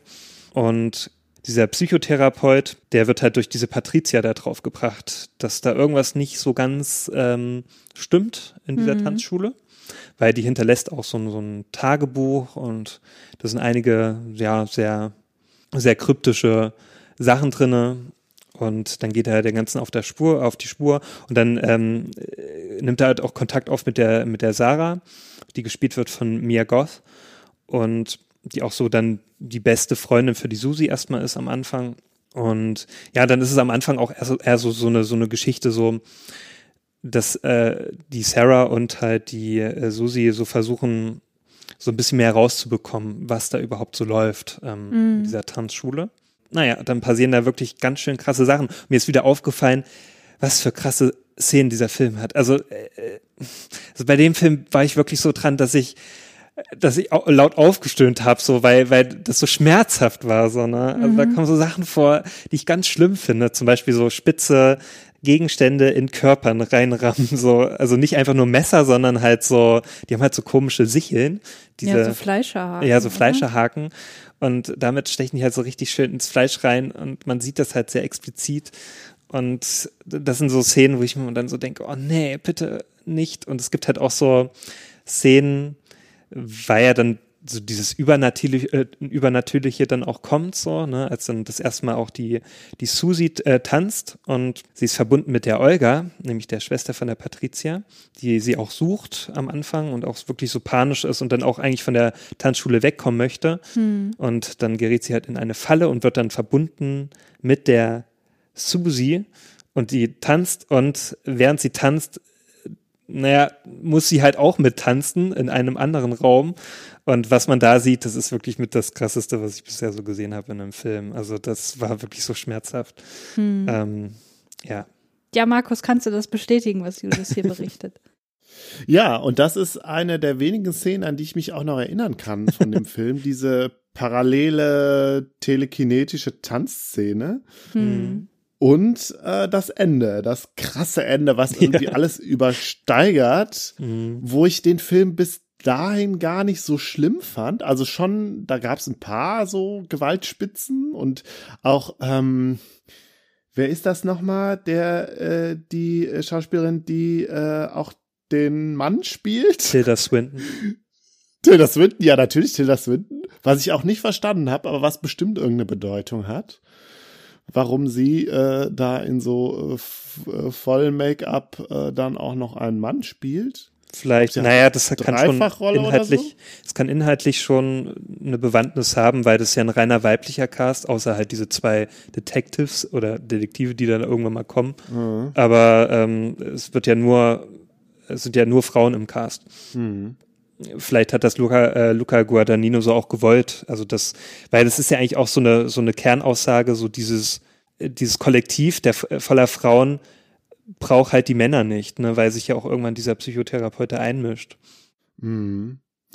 Und das Ende ist halt, ich, als ich es erstmal sah, war ich total schockiert, aber ich mhm. hat, hab's auch nicht so ganz verstanden, weil dann taucht irgendwie, da tauchen so viele Figuren auf, die dann, mhm. das ist dann die Oberhexe und die Oberoberhexe und dann gibt es noch die Nebenoberhexe. Also es ist schon länger her, dass ich den Film gesehen habe und alles ist total, sehen total eklig aus und alles ist blutig. oh ja. Aber insgesamt hat mir der Film doch ganz gut gefallen, ja. Also mir hat er jetzt beim, beim zweiten Mal schauen auch deutlich besser gefallen als beim ersten Mal. Weil man da auch mehr so, so diesen dieser Aussage so ein bisschen oder halt so diesen ganzen Hintergründen mehr folgen konnte. Und dann fand ich den jetzt auch nicht mehr so ähm, verschlossen wie beim ersten Mal. Also beim ersten Mal habe ich noch so das Gefühl gehabt, ich habe gerade gar nichts verstanden so. Und beim zweiten Mal hatte ich jetzt eher so so diese Aha-Erlebnisse gehabt, wo ich mir dann dachte, ah okay, so ähm, war das wohl gemeint. Klar ist der immer noch so recht verschlossen der Film, braucht er so ein bisschen, um dahinter zu steigen. So vordergründig ist natürlich einfach so eine, so eine Geschichte von Kollektiv und die suchen nach einer neuen Hexe, so mhm. nach einer neuen Oberhaupthexe, so. Ja. Ne, und die sehen sie halt in dieser Susi. Aber so im Hintergrund sind dann noch viel mehr andere Sachen. Also das ist ja auch, ist ja recht politisch auch so, ne, diese ganze mit der RAF-Sache äh, und den Nazis und so, also diese Nachkriegszeit, das findet ja auch einiges am Platz dort drinnen. Und das wird ja auch so ein bisschen durch diesen Psychotherapeuten, also durch den Dr. Josef äh, Klemperer erzählt, also seine persönliche Geschichte und dann diese Geschichte dieses Kollektivs, also durch diese Frauen und durch die Susi. Ja, also ich muss sagen, ähm, als ich den damals geschaut habe, fand ich den viel zu lang und diese politische Ebene, die wirkte auf mich so draufgesetzt, so hm. vom Rest irgendwie abgelöst, nach dem Motto, man hätte es auch komplett rauslassen können. Ich habe es bis heute, also ich müsste Dann den nochmal. dir das Original an dann ist es nämlich komplett draußen. Dann geht ja. nur um die Hexen.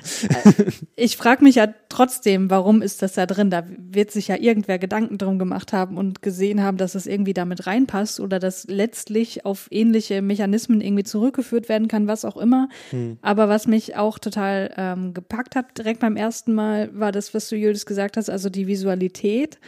Und vor allem, und das ist, glaube ich, was, was mich prinzipiell an Horrorfilmen fasziniert, die Verbindung zwischen ja Brutalität und Tod auf der einen Seite und Schönheit und Leben und Begehren auf der anderen Seite. Das zieht sich auch irgendwie ziemlich durch unsere Auswahl hier durch. Mhm. Ähm, mhm. Das findet man ja auch später noch bei äh, Audition oder bei Antichrist.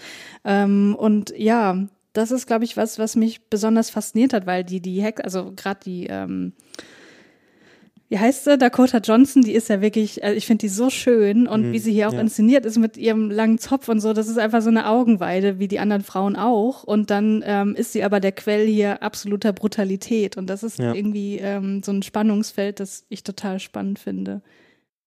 Ja, fand ich auch. Also schon allein auch diese, diese schönen Tanzszenen, so, ne? Ja, Oder halt diese sehr einnehmenden Tanzszenen. Also die ja wirklich auch sehr gut passen in diesen Kontext. So. Also man kann sich ja schon denken bei diesen Tanzszenen, dass das, das wirkt jetzt nicht so wie so ein ganz normaler Tanz, auch wirklich wie so eine, so eine, wie so ein Ritual halt so. Genau, ne? Ja. Und ähm, die sehen wirklich sehr gut aus. Also die führen ja auch irgendwann dann so, so ein Stück ähm, vor, also es nennt sich Volk. Und äh, diese Szene mit diesen, wo sie dann auch so, so Kostüme anhaben mit so Seilen, so roten Seilen. Hm. Also das ist, äh, als ich das jetzt nochmal angeschaut habe, also das ist wirklich eine sehr starke Szene. Ja. So. Das hat mir sehr gut gefallen. Beim zweiten Mal noch mehr so, weil, weil man sich dann noch mehr so drauf einlassen konnte. Und ich habe noch gar nicht erwähnt, dass der Soundtrack von Tom York ist. Ja, das, der ist natürlich Stimmt. fantastisch. ja. ja. Hatte ich jetzt der, auch wieder ganz vergessen, ja. genau, ist ja der Leadsänger von, von äh, Radiohead und ja, also schon allein, ich habe ja damals den Soundtrack schon vor dem Film so gehört und schon allein da hat er mich total gekriegt so. Ja. Und im Film selbst wirkt es halt auch sehr gut. Also es passt wirklich super. Und ich, was ich auch mochte, so vom, äh, was mir auch so sehr stark aufgefallen ist, ist das Sounddesign.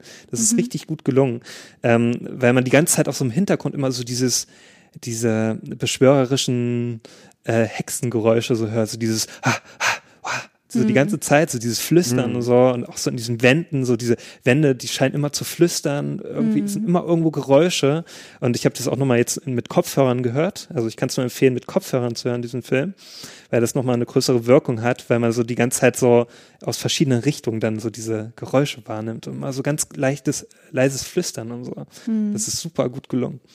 Ja. Ich frage mich gerade, also man kann das Ganze ja auch wieder so in das, was wir am Anfang gesagt haben, zu Pagan Horror und so zählen, ne? Weil ja. wir haben ja hier auch wieder den Hexenzirkel und ne, ziemlich genau. viel feministisches Zeugs mit drin. Ich glaube, das ist vielleicht auch ein Grund, warum ich diese politische Ebene mit der RAF so, hm. so, wie soll ich sagen, überflüssig finde, weil das für mich den Fokus davon wegnimmt und ich hätte aber gerne den Fokus darauf. Ja, das hätten sie vielleicht auch wirklich lassen können. Vielleicht wollte auch ähm, Guadagnino so ein bisschen so einen Mehrwert bieten, weil das Original ist ja wirklich nur diese Hexengeschichte. Mhm. Also zumindest, ich habe den jetzt zweimal geschaut, das Original, und da ist mir jetzt nicht so eine krasse Ebene nochmal aufgefallen. So. Mhm. Ne, das hat halt seinen Film da mehr, äh, also die Neuverfilmung.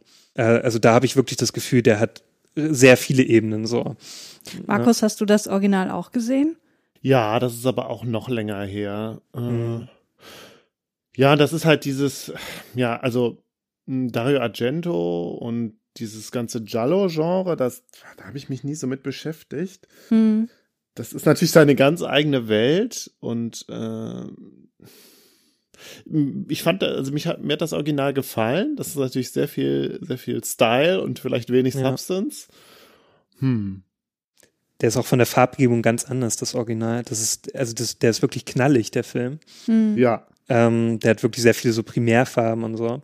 Ja, und das, äh, die Neuverfilmung ist ja wirklich sehr farbarm. Abgesehen von Rot. Genau, abgesehen von dem Rot, aber ansonsten ist er auch sehr entsättigt, so, ne? Ja, ja sehr stimmt. braun und so. Ja. Aber irgendwie fand ich das auch ganz schön, so, weil das auch sehr gut in diese Zeit passt.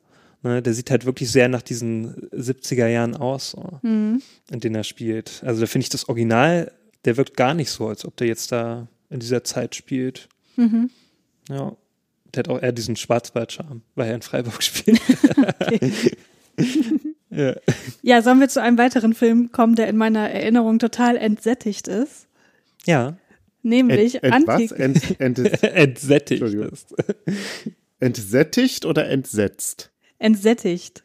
Aber entsetzt okay. kann man vielleicht auch also aus Entsetzt bin ich. äh, ja, kommen wir mal zu Antichrist von Lars von Trier aus 2009. Während sie und er Sex haben, merkt das Paar nicht, wie sich im Kinderzimmer ein schrecklicher Unfall ereignet. Der kleine Sohn klettert auf das Fenstersims und stürzt in den Tod. Sie lässt sich ein paar Monate später stationär behandeln, aber er möchte seine Frau zu Hause therapieren. Der ruhige analytische, denkende Psychologe scheint den Verlust des Kindes verarbeitet zu haben und ist überzeugt, eine effiziente äh, Traumatherapie durchführen zu können.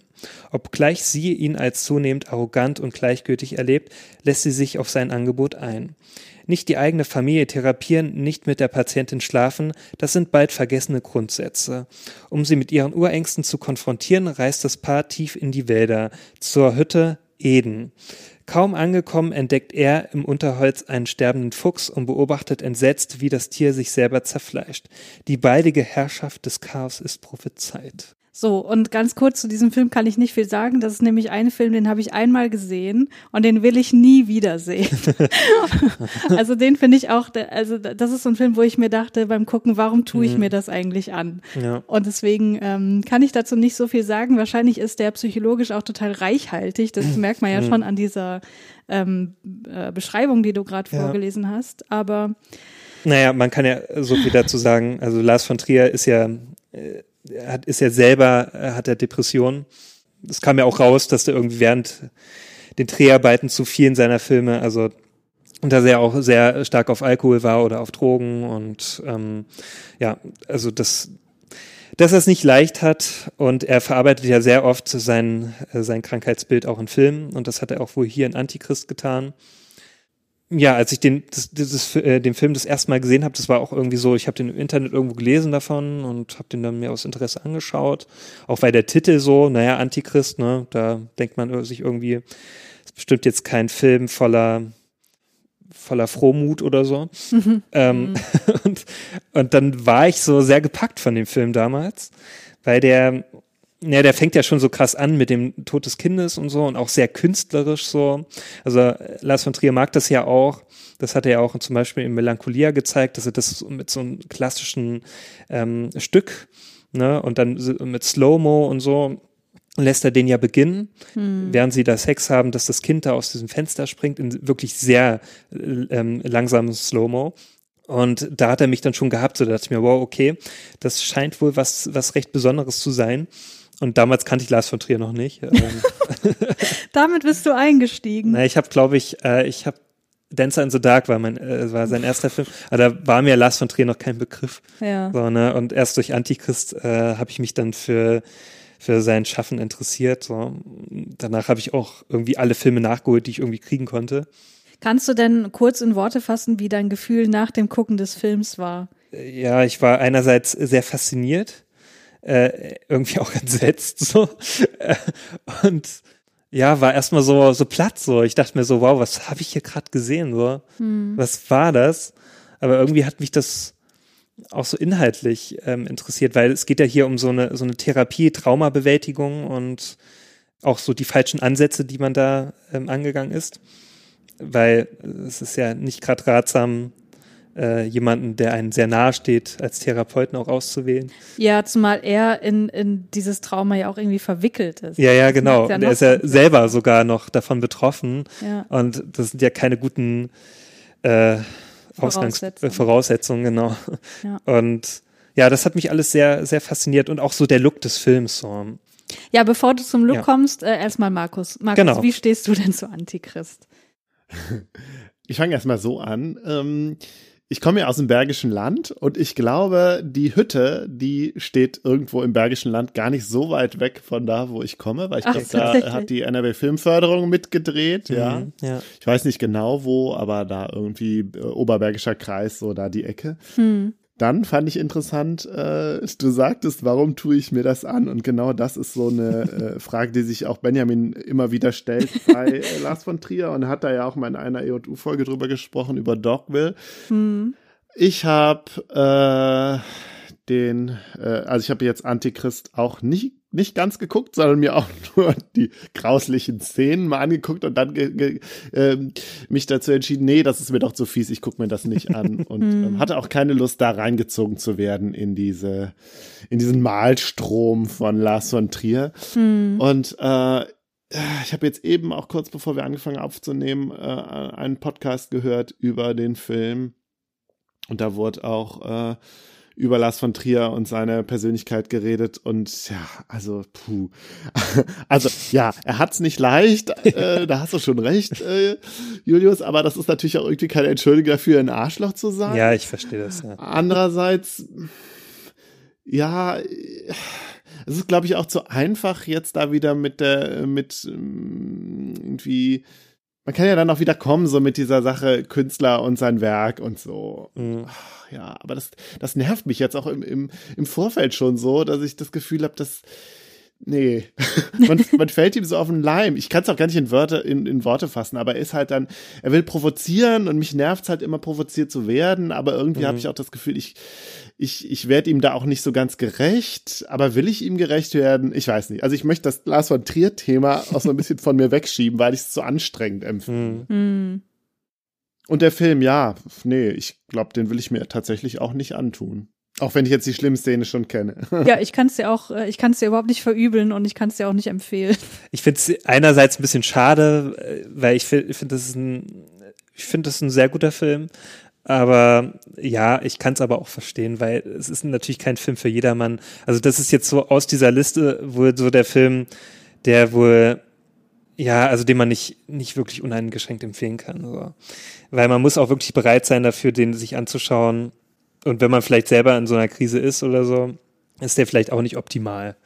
Ja, man muss nicht mal in der Krise sein. Also der ist halt, der ist halt so harter Tobak und der ist wirklich Mhm. so, da spricht so ein unfassbar negatives Weltbild draus, dem ich mich einfach nicht aussetzen möchte. Ja. Was halt oft bei seinen Filmen einfach der Fall ist. Ich finde tatsächlich, ähm, äh, wie heißt der, den wir Melancholie? Melancholia äh, trotz des Titels und des Themas noch wesentlich positiver als den hier oder Dancer in the Dark. Hm. Äh, das sind diese beiden Filme, die will ich nie wieder in meinem Leben sehen, weil äh, die beeinflussen mich selbst so negativ. Ähm, nee, dem will ich mich einfach nicht aussitzen. Ja. ja. Melancholia fand ich übrigens super. Ja, ich auch. Habe ich auch nur einmal gesehen, aber den fand ich richtig gut. Hm. Das kann ich verstehen, warum man den gut findet. Ich finde den auch super. Ja, ich bin eh so. Also einerseits, ich, ich kann es verstehen, ey, wenn man von, mit Lars von Trier nichts anfangen kann und den auch über alle Maßen hasst oder so. Aber andererseits fasziniert mich immer seine Filme so, weil er halt sehr so äh, versucht, so in diese Psyche dieser, dieser Hauptprotagonistin ja, so einzusteigen. Und ich mag so auch so seine, seine Herangehensweise so. Also der, der versucht ja schon immer so, ja, natürlich neue Grenzen so auszuloten, so, ne? Hm. Und aber auch so neue Vorgehensweisen so ähm, ähm, anzugehen, so, ne? Also zum Beispiel hat er auch so äh, Film gemacht, so äh, die ich zuvor noch nie so gesehen habe in der Weise so, ne? Mhm. So zum Beispiel, ja, Dogville, ne, da hat er ja zum Beispiel so, so ein Theaterstück inszeniert. Oder zum Beispiel hat er so Five Obstructions, ähm, hat er mit, zu- zusammen mit so einem anderen Regisseur gemacht, wo die sich verschiedene Grenzen aufgelegt haben, so, also fünf, fünf Sachen so, die gesagt haben, du darfst das nicht machen, dein Film und das und das und das, so, ne, und, und dann haben die halt, äh, musste dieser dänische Regisseur dann, dieser andere, äh, musste dann halt äh, Filme dementsprechend, also sein, er hat mal so einen Kurzfilm gedreht, musste das dann halt nochmal neu drehen, diesen Film, in, in diesen, mit, mit diesen verschiedenen Grenzen halt, so, ne, mhm. ähm, und das fand ich halt auch sehr faszinierend. Und Antichrist war halt auch so ein Film, so, wo ich mir dachte, wow, okay, sowas habe ich noch nie gesehen, so in der Art. Ja, aber ist das nur die Krassheit dessen, was da gezeigt wird und was da passiert, oder was genau ist daran innovativ? Ja, vielleicht war das damals auch zu einer Zeit, wo ich noch nicht viel solcher Filme geschaut habe. Also mhm. wenn ich mhm. den heutzutage schauen würde, werde, würde mir vielleicht nicht mehr so sehr ähm, mich so sehr beeindrucken. Aber damals war das für mich so ein Film, der mich dann so eine andere Art von Film so ähm, so mir so eröffnet hat. Mhm. Ja, und darum ist der für mich eigentlich, bleibt er so in meinem Herzen so, obwohl der eigentlich echt schrecklich ist. ja, also ich kann vielleicht noch sagen, warum der hier in der Liste ist, weil ich glaube, dass der über die Horrorelemente, die da ja durchaus drin sind, was ja auch dann äh, ich weiß gar nicht, ob man sieht, aber es ist ja schon blutig, was da auch passiert und sehr, sehr unangenehm, ja. ähm, dass der darüber hinaus, glaube ich, auch viel zu erzählen weiß ne, Dinge, die, wo man auf jeden Fall mal drüber nachdenken kann und äh, die auch genau äh, genug Raum geben, um drüber nachzudenken, aber es sind halt keine schönen Dinge. Ich meine, das sind selten schöne Dinge hier in diesen Film, die wir hier besprochen haben, aber der ist halt wirklich so unfassbar negativ. Ja. Ähm, ja. Mhm. Da braucht man, glaube ich, tausend Content Notes für diesen Film. Ja, also man kann richtig erahnen, in was für einer Phase damals Lars von Trier war. Und ja. Ja. Es war bestimmt keine schöne. Ja, wollen wir mal zum nächsten Film kommen? Hm, ja. Gerne. Gut, dann verlassen wir jetzt die skandinavischen Gefilde und gehen nach Japan und da haben wir Audition von Takashi Miike mitgebracht aus dem Jahr 1999. Hm. Vor sieben Jahren starb seine Frau und noch immer lebt Shigeharu Aoyama allein mit seinem Sohn. Nach dessen Drängen jedoch entscheidet Aoyama, sich auf die Suche nach einer neuen Frau zu machen. Als er einem befreundeten Filmproduzenten von einem, seinem Vorhaben erzählt, bietet dieser dem Witwer an, ein fingiertes Casting für einen fiktiven Film zu arrangieren und für die Besetzung der weiblichen Hauptrolle viele Frauen einzuladen, damit sich Aoyama eine von ihnen als neue Gefährtin aussuchen könne. Das Vorsprechen findet trotz anfänglicher Zweifel Aoyamas tatsächlich statt. Um wieder erwarten entdeckt er unter den Bewerberinnen tatsächlich eine Frau, in die er sich verliebt. Fortan trifft sich Aoyama häufiger mit der etwas stillen und schüchternen, aber wunderschönen Asami. Im Laufe ihrer Gespräche offenbaren sich allerdings Widersprüche in Asamis Geschichten und schließlich rät auch Aoyamas Freund zur Vorsicht. Aoyama macht sich auf die Suche nach der Wahrheit. Dabei wird er zunehmend von blutigen Visionen heimgesucht, sodass schließlich die Grenze zwischen Realität und Fiktion verschwimmen. Ja, Markus, hast du den denn eigentlich gesehen? Ja, vor zehn Jahren oder so mit meinem damaligen Mitbewohner und äh, auch irgendwie so nachmittags. äh, und Audition ist einer der drei schlimmsten Filme, die ich bis jetzt gesehen habe. ich kann nicht verstehen. Dabei sind ja auch nicht so viele schlimme Szenen da drin, aber mhm. die, die haben es dann in sich. Und man sieht ja auch gar nicht so jetzt so viel Blut und so, aber es mhm. ist halt total krass. Und deswegen möchte ich den nicht wiedersehen. Bei dem Film dachte ich mir auch so eine ganze Weile, naja, was ist denn jetzt so krass an dem Film? So, weil ja, ich habe schon im Vorfeld sehr viel über diesen Film gehört, so, ne, der in sehr vielen Listen auch so auftaucht, so krassester Film und so weiter. Und ich dachte mir so, naja, wann beginnt das denn jetzt mal so, ne? Weil der letztlich wirklich sehr lange Zeit so, ne? Ja, aber dann kamen diese Szenen und ja, also das sind so Szenen, ich glaube, die werden mir auch nie aus dem Kopf gehen. So. Was ich ja auch interessant finde, ne, Markus, du hast gerade gesagt, so richtig blutig sind die ja nicht. Und tatsächlich äh, also es geht ja um Nadeln, die in Körperteile reingestochen werden. Das sieht man ja auch meistens gar nicht so richtig. Ne? Also der mhm. spielt halt total mhm. mit den, mit den, mit dem, was sich im Kopf der ZuschauerInnen abspielt. Ja. Und ähm, ich konnte mir das ja. viel, viel besser angucken als Julius auch, weil ich dachte, naja, eigentlich sieht das aus wie Akupunkturnadeln. Man sieht ja nicht, wie tief das, das reingestochen ja, wird. Auch. Ja, waren es auch, aber. Genau, genau. Man sieht ja nicht, wie tief das wirklich drin ist. Es spielt sich ja nur im Kopf ab und das macht der Film halt total total meisterhaft. Ich fand, ähm, ich meine, wir spoilern hier, ich fand die Amputation des Fußes viel, viel, viel, viel, viel oh, schlimmer. Ja, oh, das, ja, ja das aber da bin ich ganz bei dir. Das war schlimmer. Ja. aber am schlimmsten und fand die, ich diese Szene. Die, äh, ja. die Männer in den Säcken. Ja. ja, genau. Das war einer der schlimmsten Szenen, so als sie da so richtig, also so still da sitzt und dann dieses Grinsen, ne?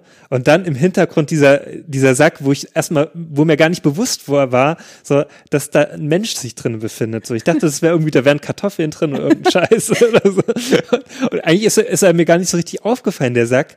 So, ich habe irgendwie nur so das Augenmerk, also den Fokus nur auf diese Frau gerichtet und auf dieses Lächeln, was auch so ganz schlimm aussah weil sie auch vorher sehr, sehr freundlich gewirkt hat und sehr schüchtern und so. Und, und ich dachte mir auch so während dieser Szenen, als sie so das Date hatten und so, dachte ich mir, ja, ich kann mir die gar nicht so böse vorstellen und so, ne? Die ist doch, die sieht doch total lieb aus. Ja. Und dann auf einmal hat sie dieses Lächeln gezeigt und ich dachte mir, boah, ey, die ist ja richtig, die sieht ja richtig grauenhaft aus, so, also mit diesem Lächeln. Und dann dieser Sack da im Hintergrund, als er dann anfängt, da ähm, sich zu bewegen, da bin ich richtig aufgeschreckt. So. Das war ganz schlimm.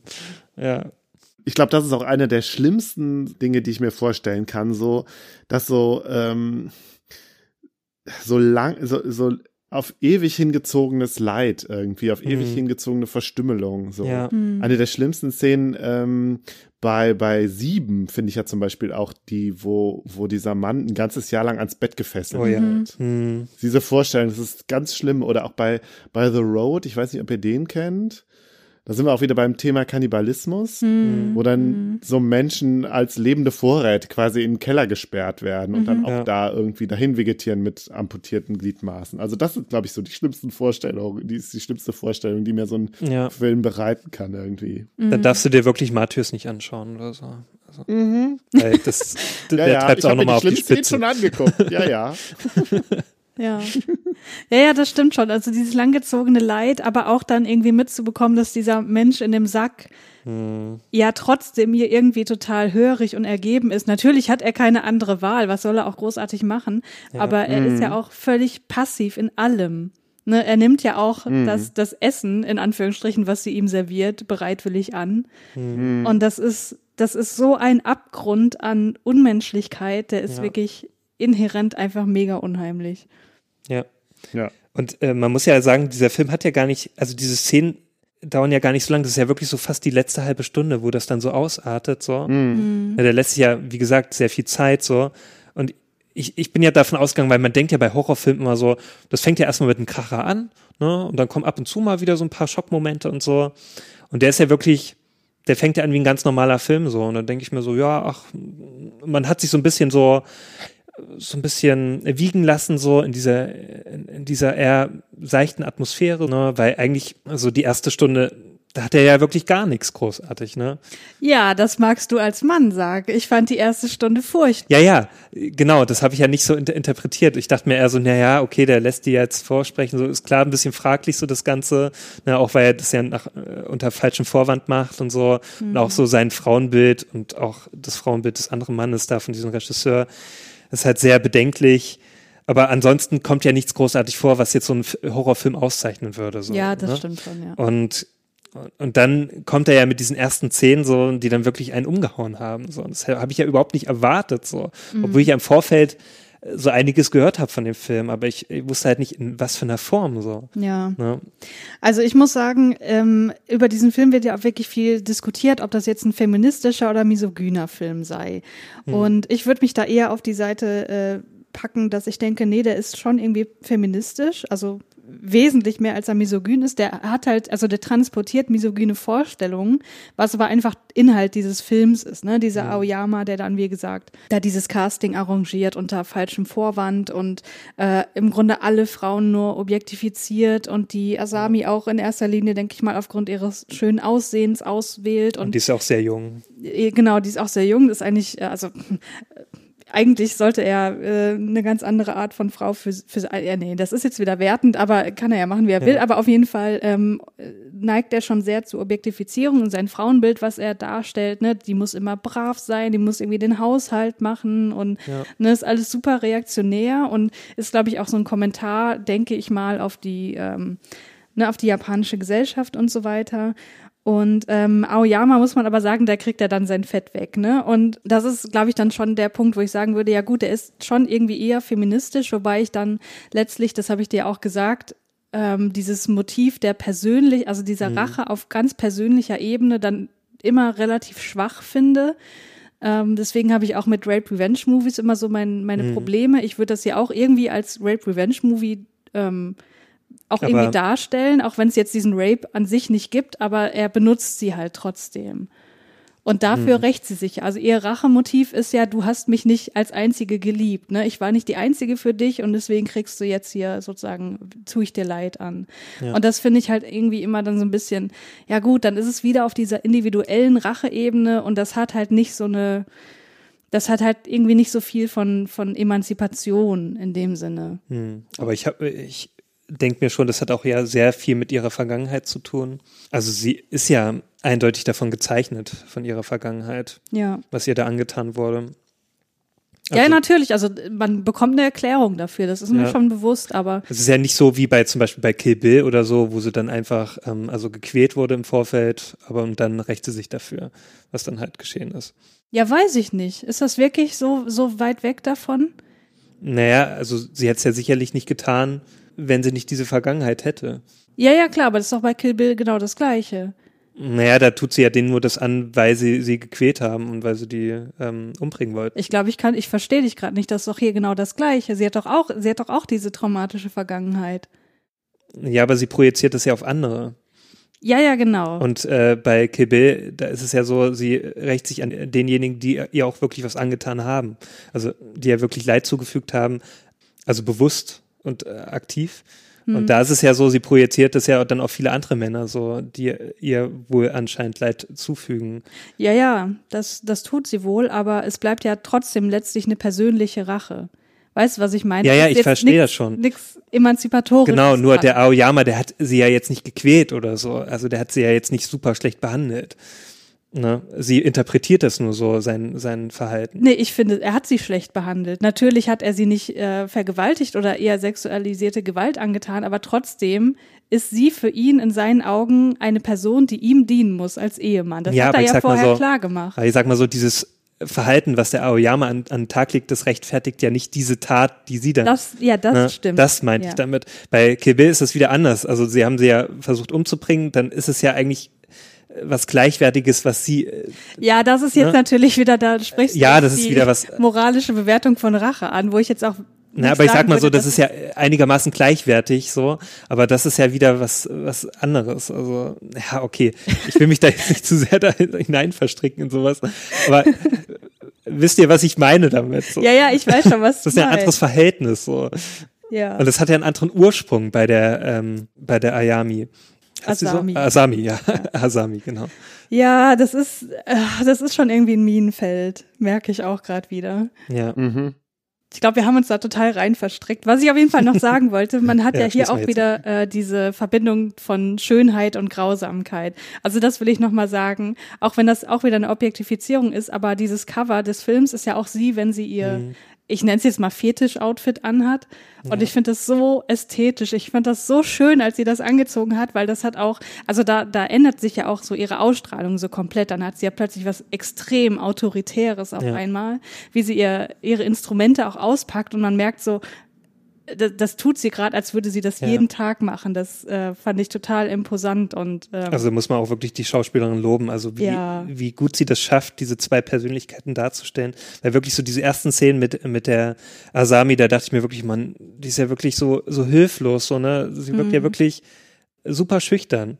Ja, wie eine Puppe auch quasi, ja. ne, was du ja auch in total vielen Animes und Mangas hast, so, so, so Art von Charakter, der ne, die halt ja sehr passiv und sehr puppenhaft ist und wo man halt viel seiner Fantasien wahrscheinlich so rein projizieren kann. Genau, ja, auch die Stimme ist ja wirklich sehr leise so von ihr. Ne? Ja, und dann macht sie halt klar, dass sie das nicht mit sich machen ja. lässt. Das ist schon schon schön irgendwie, aber trotzdem, weiß nicht, so richtig hundertprozentig überzeugt bin ich nicht. Ja. Hm. Markus, hast du noch Gedanken dazu? Äh, nee. ist doch, glaube ich, jetzt so lange her. Äh, und der Film hat mich dann doch zu sehr schockiert, als dass ja. ich irgendwie in der mhm. Lage war, mir da auch noch tiefer Gedanken drüber zu machen. Mhm. Ja. Ja, aber so die letzte Viertelstunde oder so in dem Film, das war für mich dann kaum noch auszuhalten. Also ich wollte eigentlich mhm. nur noch wegschauen. Ne? Also ich kann, also besonders mit diesen Nadeln, so ich kann sowas echt nicht mehr anschauen. Mhm. ja. Nadeln sind Also ich war wirklich froh. Also ich, ich habe selten das so erlebt, dass mir nach dem Film so schlecht war, so dass ich wirklich so, ich wollte wirklich einfach ausschalten und, und ne, weil, weil ich wirklich schon Bauchschmerzen hatte. So ja, und so ging's mir bei Antichrist. ja. Ja. ja, gut. Also können wir abschließend festhalten, dass dieser Film schlimm war für dich und ich so ein bisschen hin und her gerissen bin und Markus muss vielleicht noch mal in sich gehen, aber du guckst dir den Film sicherlich auch nicht noch mal an, ne? Nee, auf gar keinen Fall. Das ist auf jeden Fall kein Film für so einen gemütlichen Sonntagabend. Nee, um Gottes Willen. Oh nein. So, ähm, ich packe ja immer den Film, der mir am besten gefallen hat, ans Ende und so ist das auch heute. Wir haben einen Film noch übrig und das ist Get Out von Jordan Peele aus 2017.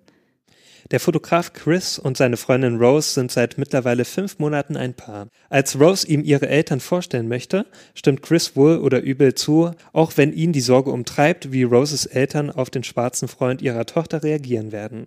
Doch zunächst erweisen sich Chris Bedenken scheinbar als völlig unnötig. Dean und Missy bereiten den beiden einen herzlichen Empfang und scheinen sich an der Hautfarbe des Partners ihrer Tochter überhaupt nicht zu stören.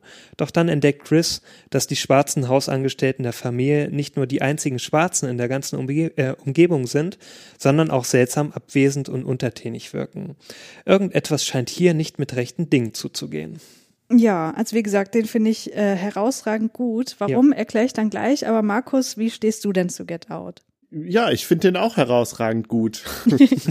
Warum? Ähm, ich habe ihn, glaube ich, vor zwei Jahren ungefähr zum ersten Mal gesehen und habe ihn nicht so ganz verstanden. Aber jetzt, also vor allen Dingen den Plot, glaube ich, nicht so. Also ich hatte zum Beispiel nicht verstanden, dass, dass die beiden Hausangestellten die Großeltern sind. Das Mhm. ist mir irgendwie an mir vorbeigegangen. Hm. Äh, ich gehe direkt mal ins Detail. Ich habe zum Beispiel auch nicht verstanden, das hat sich jetzt beim zweiten Mal auch nicht geklärt, was mit dieser Szene ganz am Anfang ist, wo dann irgendwie der eine Typ da auf der Straße so überfallen wird. Taucht der später nochmal auf? Ist das der eine dann mit Hut? Nee, ne? Oder? Doch, das war da doch, glaube ich, ne? Daran ja, kann ich mich jetzt gerade überhaupt nicht Ist es erinnern. auch schon länger her, aber ich glaube, das ist der dann, der dann später da der Angestellte ist, ja. Doch, ich glaube, der wird entführt, da wird es ja gezeigt, dass die ja eigentlich ähm, wo welche entführen. Wie ja dann auch später der Chris, Ja. den ereilt ja auch so ein Schicksal. Ja. Und äh, diese Rose ist ja quasi so, so Lockvogel, ne? Die soll ja Ja. die Schwarzen dahin bringen, Hm. damit sie die dann auch, ähm, ne, da- dass, dass sie diese Sachen da anstellen können. Ja. Ist, das- ist das der Hausangestellte, der da Ja, ja, genau, wird? das ist der der dann. Ah, okay. Richtig. Ah, okay. Es Ja, war auch ich schon sehr lange her, aber ich kann mich noch dran erinnern, dass er, äh, dass das ja so als erste Szene, der hat ja auch, glaube ich, ein Date, ne, mit dem, oder? War das nicht auch so, dass diese Rose, oder, nee, irgendwie, nee, Das glaub, kann sein, ja. bin mir da nicht mehr ganz sicher. Aber auf jeden Fall ist es ja so deren Masche, so dass sie da Leute hinlocken. Und das finde ich ja eigentlich so toll an diesem Film. Also der lässt ja einen erstmal so sehr im Unklaren so. Und das Tolle finde ich eigentlich auch, ähm, dass der, also dass dieser Freund von dem, von dem Chris, ne, dass er ja schon so sagt, so, naja, geh da mal lieber nicht hin, so, die haben bestimmt das und das vor und so, der ja alles diese Ängste so. Äußert, die ja viele Schwarze sicherlich haben, so, ne, in dieser weißen Gesellschaft. Und, und der Chris halt so, naja, komm, ne, ist ja alles bestimmt nicht so schlimm, so, die sind doch bestimmt alle ganz, äh, sind doch bestimmt nett, du machst dir da äh, unnötig Sorgen und so. Und das bestätigt sich ja auch erstmal dort, ne? Und der ist ja erstmal total zufrieden damit, so, wie es da abgeht, ne, bis dann diese ersten Zweifel kommen. Und das Krasse finde ich ja dann, naja, man kann ja schon mal so vorwe äh, Ich sag gleich sowieso das alles. vorwegnimmt, Sag. dass sich das alles, alles bewahrheitet sich, was dieser Freund da gesagt hat. Ja, ja. Ja. Ja, ich habe mich gefragt, äh, was heißt gefragt? Also mir war ziemlich schnell klar, als Weißer sieht man den Film natürlich anders als als Schwarzer. Ja. Und ich habe mich gefragt, wie sehr unterscheidet sich der Horrorfaktor auch, ob man ihn jetzt irgendwie mit einer ähm, schwarzen Experience oder mit einer weißen Experience Mhm, guckt. ja. So. Ne, Und mein Gedanke war, also ich als Weißer sehe den und denke die ganze Zeit, scheiße, scheiße, scheiße, Mhm. aber vor allen Dingen auch, weil ich äh, den Alltagsrassismus so aufgedeckt sehe, Mhm. an dem man selber ja auch, also den man ja selber auch irgendwie in sich hat und so. Und man fühlt sich ertappt, ein Mhm. Stück weit. Mhm. Ja, auf jeden Fall. Also das ist auch ein Aspekt, weswegen Entlarvt. Ja. Entlarvt, genau. Und das ist auch der Aspekt, also einer der Aspekte, weswegen ich den so gut finde. Und genau was du gesagt hast, ich denke, dass man den eben als schwarze Person, die das aus ihrem Alltag kennt, ähm, dass man da vieles nochmal nicht, dass man da zu vielen Dingen überhaupt erstmal den, den Zug, den, wie sagt man denn? Hm? Wie sagt man das denn, nicht Zugriff, sondern Zug? Zugang. Zugang. Genau, dass man da überhaupt erstmal den Zugang hat, eben dadurch, dass man gewisse Erfahrungen hat. Ähm, es gibt auch Aspekte, die habe ich erst verstanden, als ich ähm, Podcasts gehört habe, die sich mit diesem Film ähm, beschäftigt haben, wo eben schwarze Personen darüber gesprochen haben. Und ich kann da mal so ein paar Sachen mhm. aufführen, die ich hier, also weswegen ich diesen Film so großartig finde. Also der erste Punkt ist, dass die Bösen hier im Film das sind ja jetzt nicht irgendwelche Neonazis oder Leute vom Ku Klux mhm, Klan mhm, ja. oder irgendwelche Trump-Anhänger, sondern das sind Leute, die sich selbst wahrscheinlich irgendwie als woke bezeichnen würden. Liberal. Ne, der Vater sagt ja auch, na, ich, ich habe ja für Obama gestimmt, ne? Es ist mhm. doch alles super. Ja. So, aber selbst von diesen weißen Bildungsbürgern geht eben genau diese Gefahr für diese schwarzen Personen in dem Film aus. Und das ist an sich schon mal so eine starke Aussage.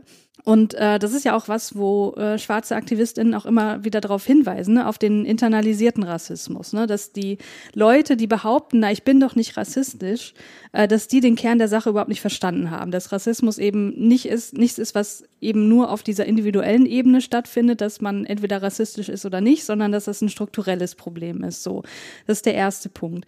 Und der zweite Punkt ist der mit dem Sunken Place, ne, also dieser metaphorische Ort, den er dann ähm, betritt während mhm. der Hypnose, ähm, wo also der einfach metaphorisch dafür steht, für den Ort, wo man hinkommt, wenn man gesilenced wird. Also wenn man marginalisiert wird, wenn die eigene Stimme einem weggenommen wird. Ja. Und die hypnotisierende Mutter, die hier eben so für das rassistische System steht, das eben schwarze, äh, schwarze Personen systematisch abwertet und klein hält. Und egal wie laut die irgendwie ihre Stimme äußern oder ihr, ihr ne, auf Missstände aufmerksam machen, ähm, die Unterdrückung hält trotzdem an.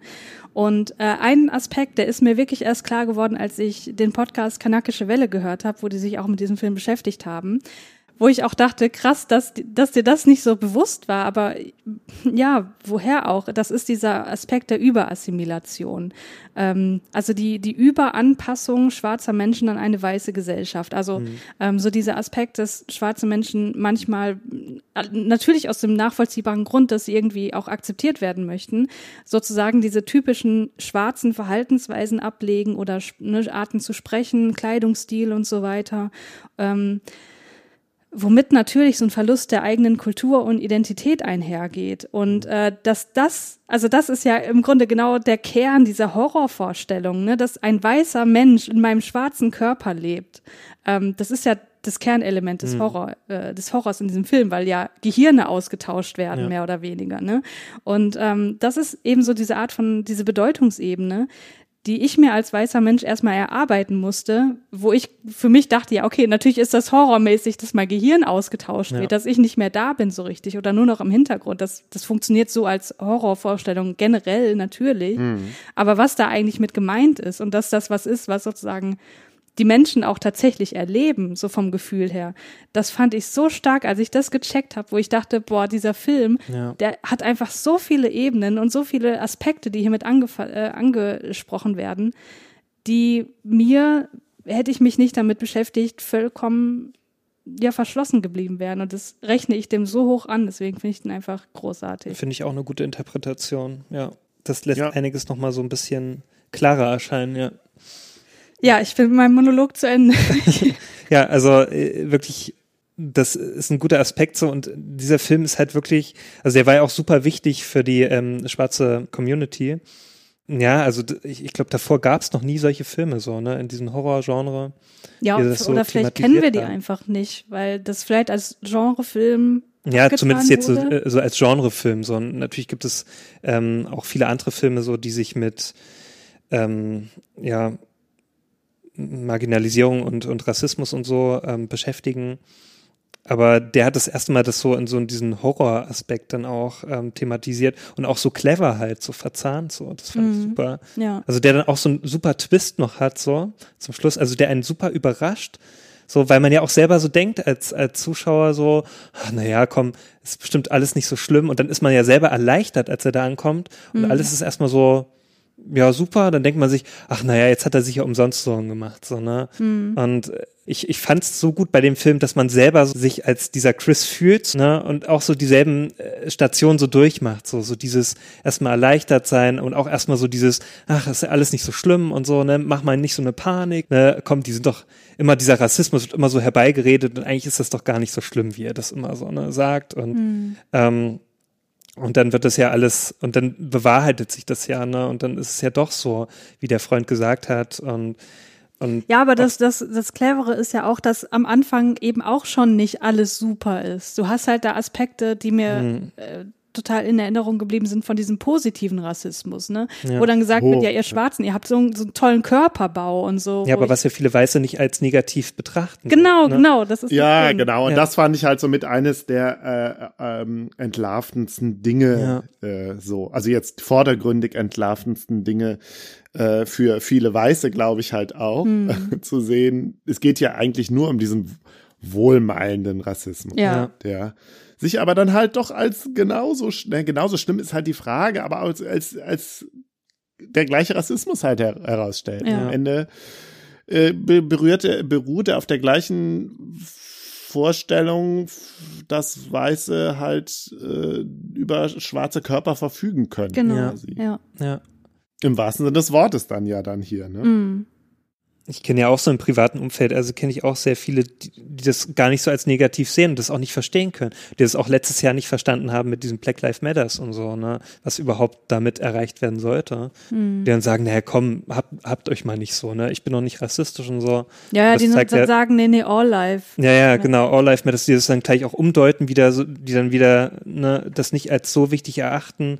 Oder halt so, ich kenne viele, die dann sagen, naja, ach, die Schwarzen, die können ja alle so gut tanzen und haben so ein gutes Rhythmusgefühl und so, die dann gleich so, ne, so eine ganze, ganze Gruppe so in, in so eine Ecke, naja, ihr seid ja alle so, ne, die gar nicht das Individuum sehen und das ist ja eigentlich auch so in diesem Film gut dargestellt, so. Ja, und die aber auch nicht checken, wo es herkommt, warum Ja. sie das überhaupt denken. Genau. Ja, und das, das löst der Film super. Also der ist metaphorisch sehr stark und auch so von, von der Darstellung auch. Also schon allein, wie visuell das dargestellt ist, dieses, in diesen, in diesen, was du da gesagt hast, in diesen Sunken Place. Sunken Place, genau. Äh, das fand ich auch eine sehr starke Szene und die auch sehr, also da hatte ich das erstmal so richtig Angst dann gehabt, so in dieser Szene. So. Ja, und vor allem der Film schafft es dann trotzdem noch witzig Ja, zu ja. sein. Also er schafft ja irgendwie alles so, ne? Also auch mit diesem Sidekick da, mit diesem besten Freund da. Ja. Also der bringt ja so die, die Lacher, ne, bringt er ja so auf sich. Und äh, das fand ich halt dann auch so gut, so dass er diesen, diesen Grad auch so super gut hinbekommt. Ähm, eine Komödie eigentlich zu sein, aber auch wieder so einen ernsten Horrorfilm mit einer richtig guten Aussage. ja. Ja. Ja, wirklich ein sehr starker Film. Kann ich da nur beipflichten. äh, als beim zweiten Sehen kam mir auch viel, äh, mir auch viel runder vor als beim ersten Mal. Weil beim Mhm. ersten Mal hatte ich immer so das Gefühl, ja, passt das mit den Horror, also mit diesen fantastischen Horrorelementen, also Gehirn austauschen und so. Das fand ich irgendwie so ein bisschen Mhm. nicht so ganz stimmig, aber beim zweiten Sehen dachte ich noch, nee, das passt alles total gut. Hm. Ja. Ja, sehr schön. Damit sind wir mit unserer Top 10 durch, aber wir haben ja wie immer noch ein paar Honorable Mentions und die kommen tatsächlich im Grunde nur von dir, Markus. Ich glaube, wir vergessen einfach was hinzuschreiben. nee, weil wir waren äh, tatsächlich über die Top 10, über die Auswahl uns sehr schnell einig, weil wir über die gleichen Filme großenteils sprechen wollten. Ja, und du hast da als erstes, nee, ich glaube, das hast du sogar noch mitgenannt, Julius, äh, The Thing Nee, aufgeschrieben. ich, ich, ich habe den gar nicht hingeschrieben. Ach so, Ich aber weiß gar nicht, wer den hingeschrieben hat. Äh, ich wollte eigentlich einen anderen nennen, aber ja. Ja, dann rede doch jetzt aber über The Thing. Ich habe da ja äh, auch eine Meinung dazu, die ist ja nicht so positiv. Man muss ja sagen, es gibt, es, es gibt The Thing, ähm, den gab es jetzt äh, neu aufgelegt. Das ist die Fortsetzung von Das Ding aus einer anderen Welt. So. Meinen wir den oder den alten aus den 80ern? Nein, ich meine den von John Carpenter Ja, natürlich. okay. Äh, Grüße an Jan Ed, Zwangsdemokrat an der Stelle, einer seiner Lieblingsfilme, Ja, glaube ich. das. Und äh, The Thing. Bitte was? Wir wissen das äh, sehr gut, ja. Ja, ja. Ah, das heißt, ihr wart, ihr kamt ja schon mal in die Verlegenheit, mit ihm den Film zu gucken. oder? Nein, das noch nicht, aber ähm, Zu gucken noch nicht, aber ich sag mal so, wenn er mich nicht so bequatscht hätte, dann hätte ich mir den auch wahrscheinlich nicht angeschaut.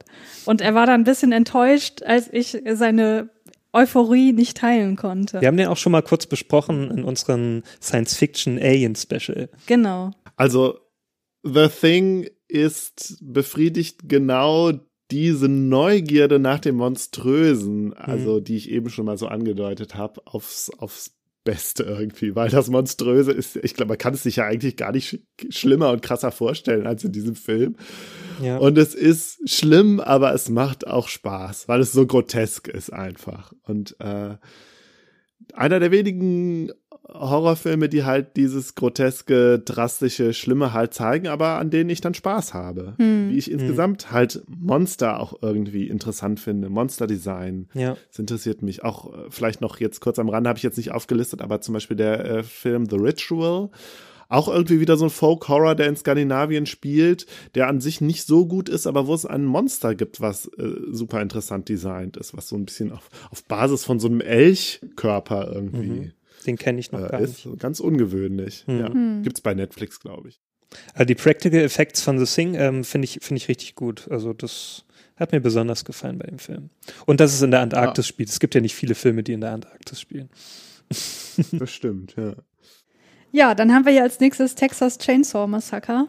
Ähm, welchen davon? Also den ganz alten oder den? Den ganz alten ersten. Okay. Äh, und ich hatte ja jetzt schon genannt, ähm, die drei Filme, die mich am meisten geängstigt haben. Audition, äh, Funny Games und Texas Chainsaw Massacre. Mhm. Da habe ich nicht mit gerechnet, dass äh, mich diese, dieser alte Schinken, ja, der es ja dann doch irgendwie schon so ist, Ja. schockiert. Und es war tatsächlich so. Und ich kann mich gar nicht mehr genau daran erinnern, was mich so schockiert hat. Ich habe den ziemlich verdrängt, den Film. Aber ich fand ihn richtig schlimm. Und auch ein so ein Film, bei dem es dann immer hieß, ach, der ist nicht so schlimm und so. Und nö, doch, ich fand den Ja, ich habe den ja auch vor einiger Zeit mir das erste Mal angeschaut, als es den auch äh, dann nochmal neu gab auf Blu-ray. Und ja, ich fand den schon gut. Also ich, ich kannte ja, ich muss ja wirklich sagen, so peinlicherweise kannte ich nur diesen, der von Michael Bay produziert wurde, der irgendwie 2004 oder so rauskam oder 2003.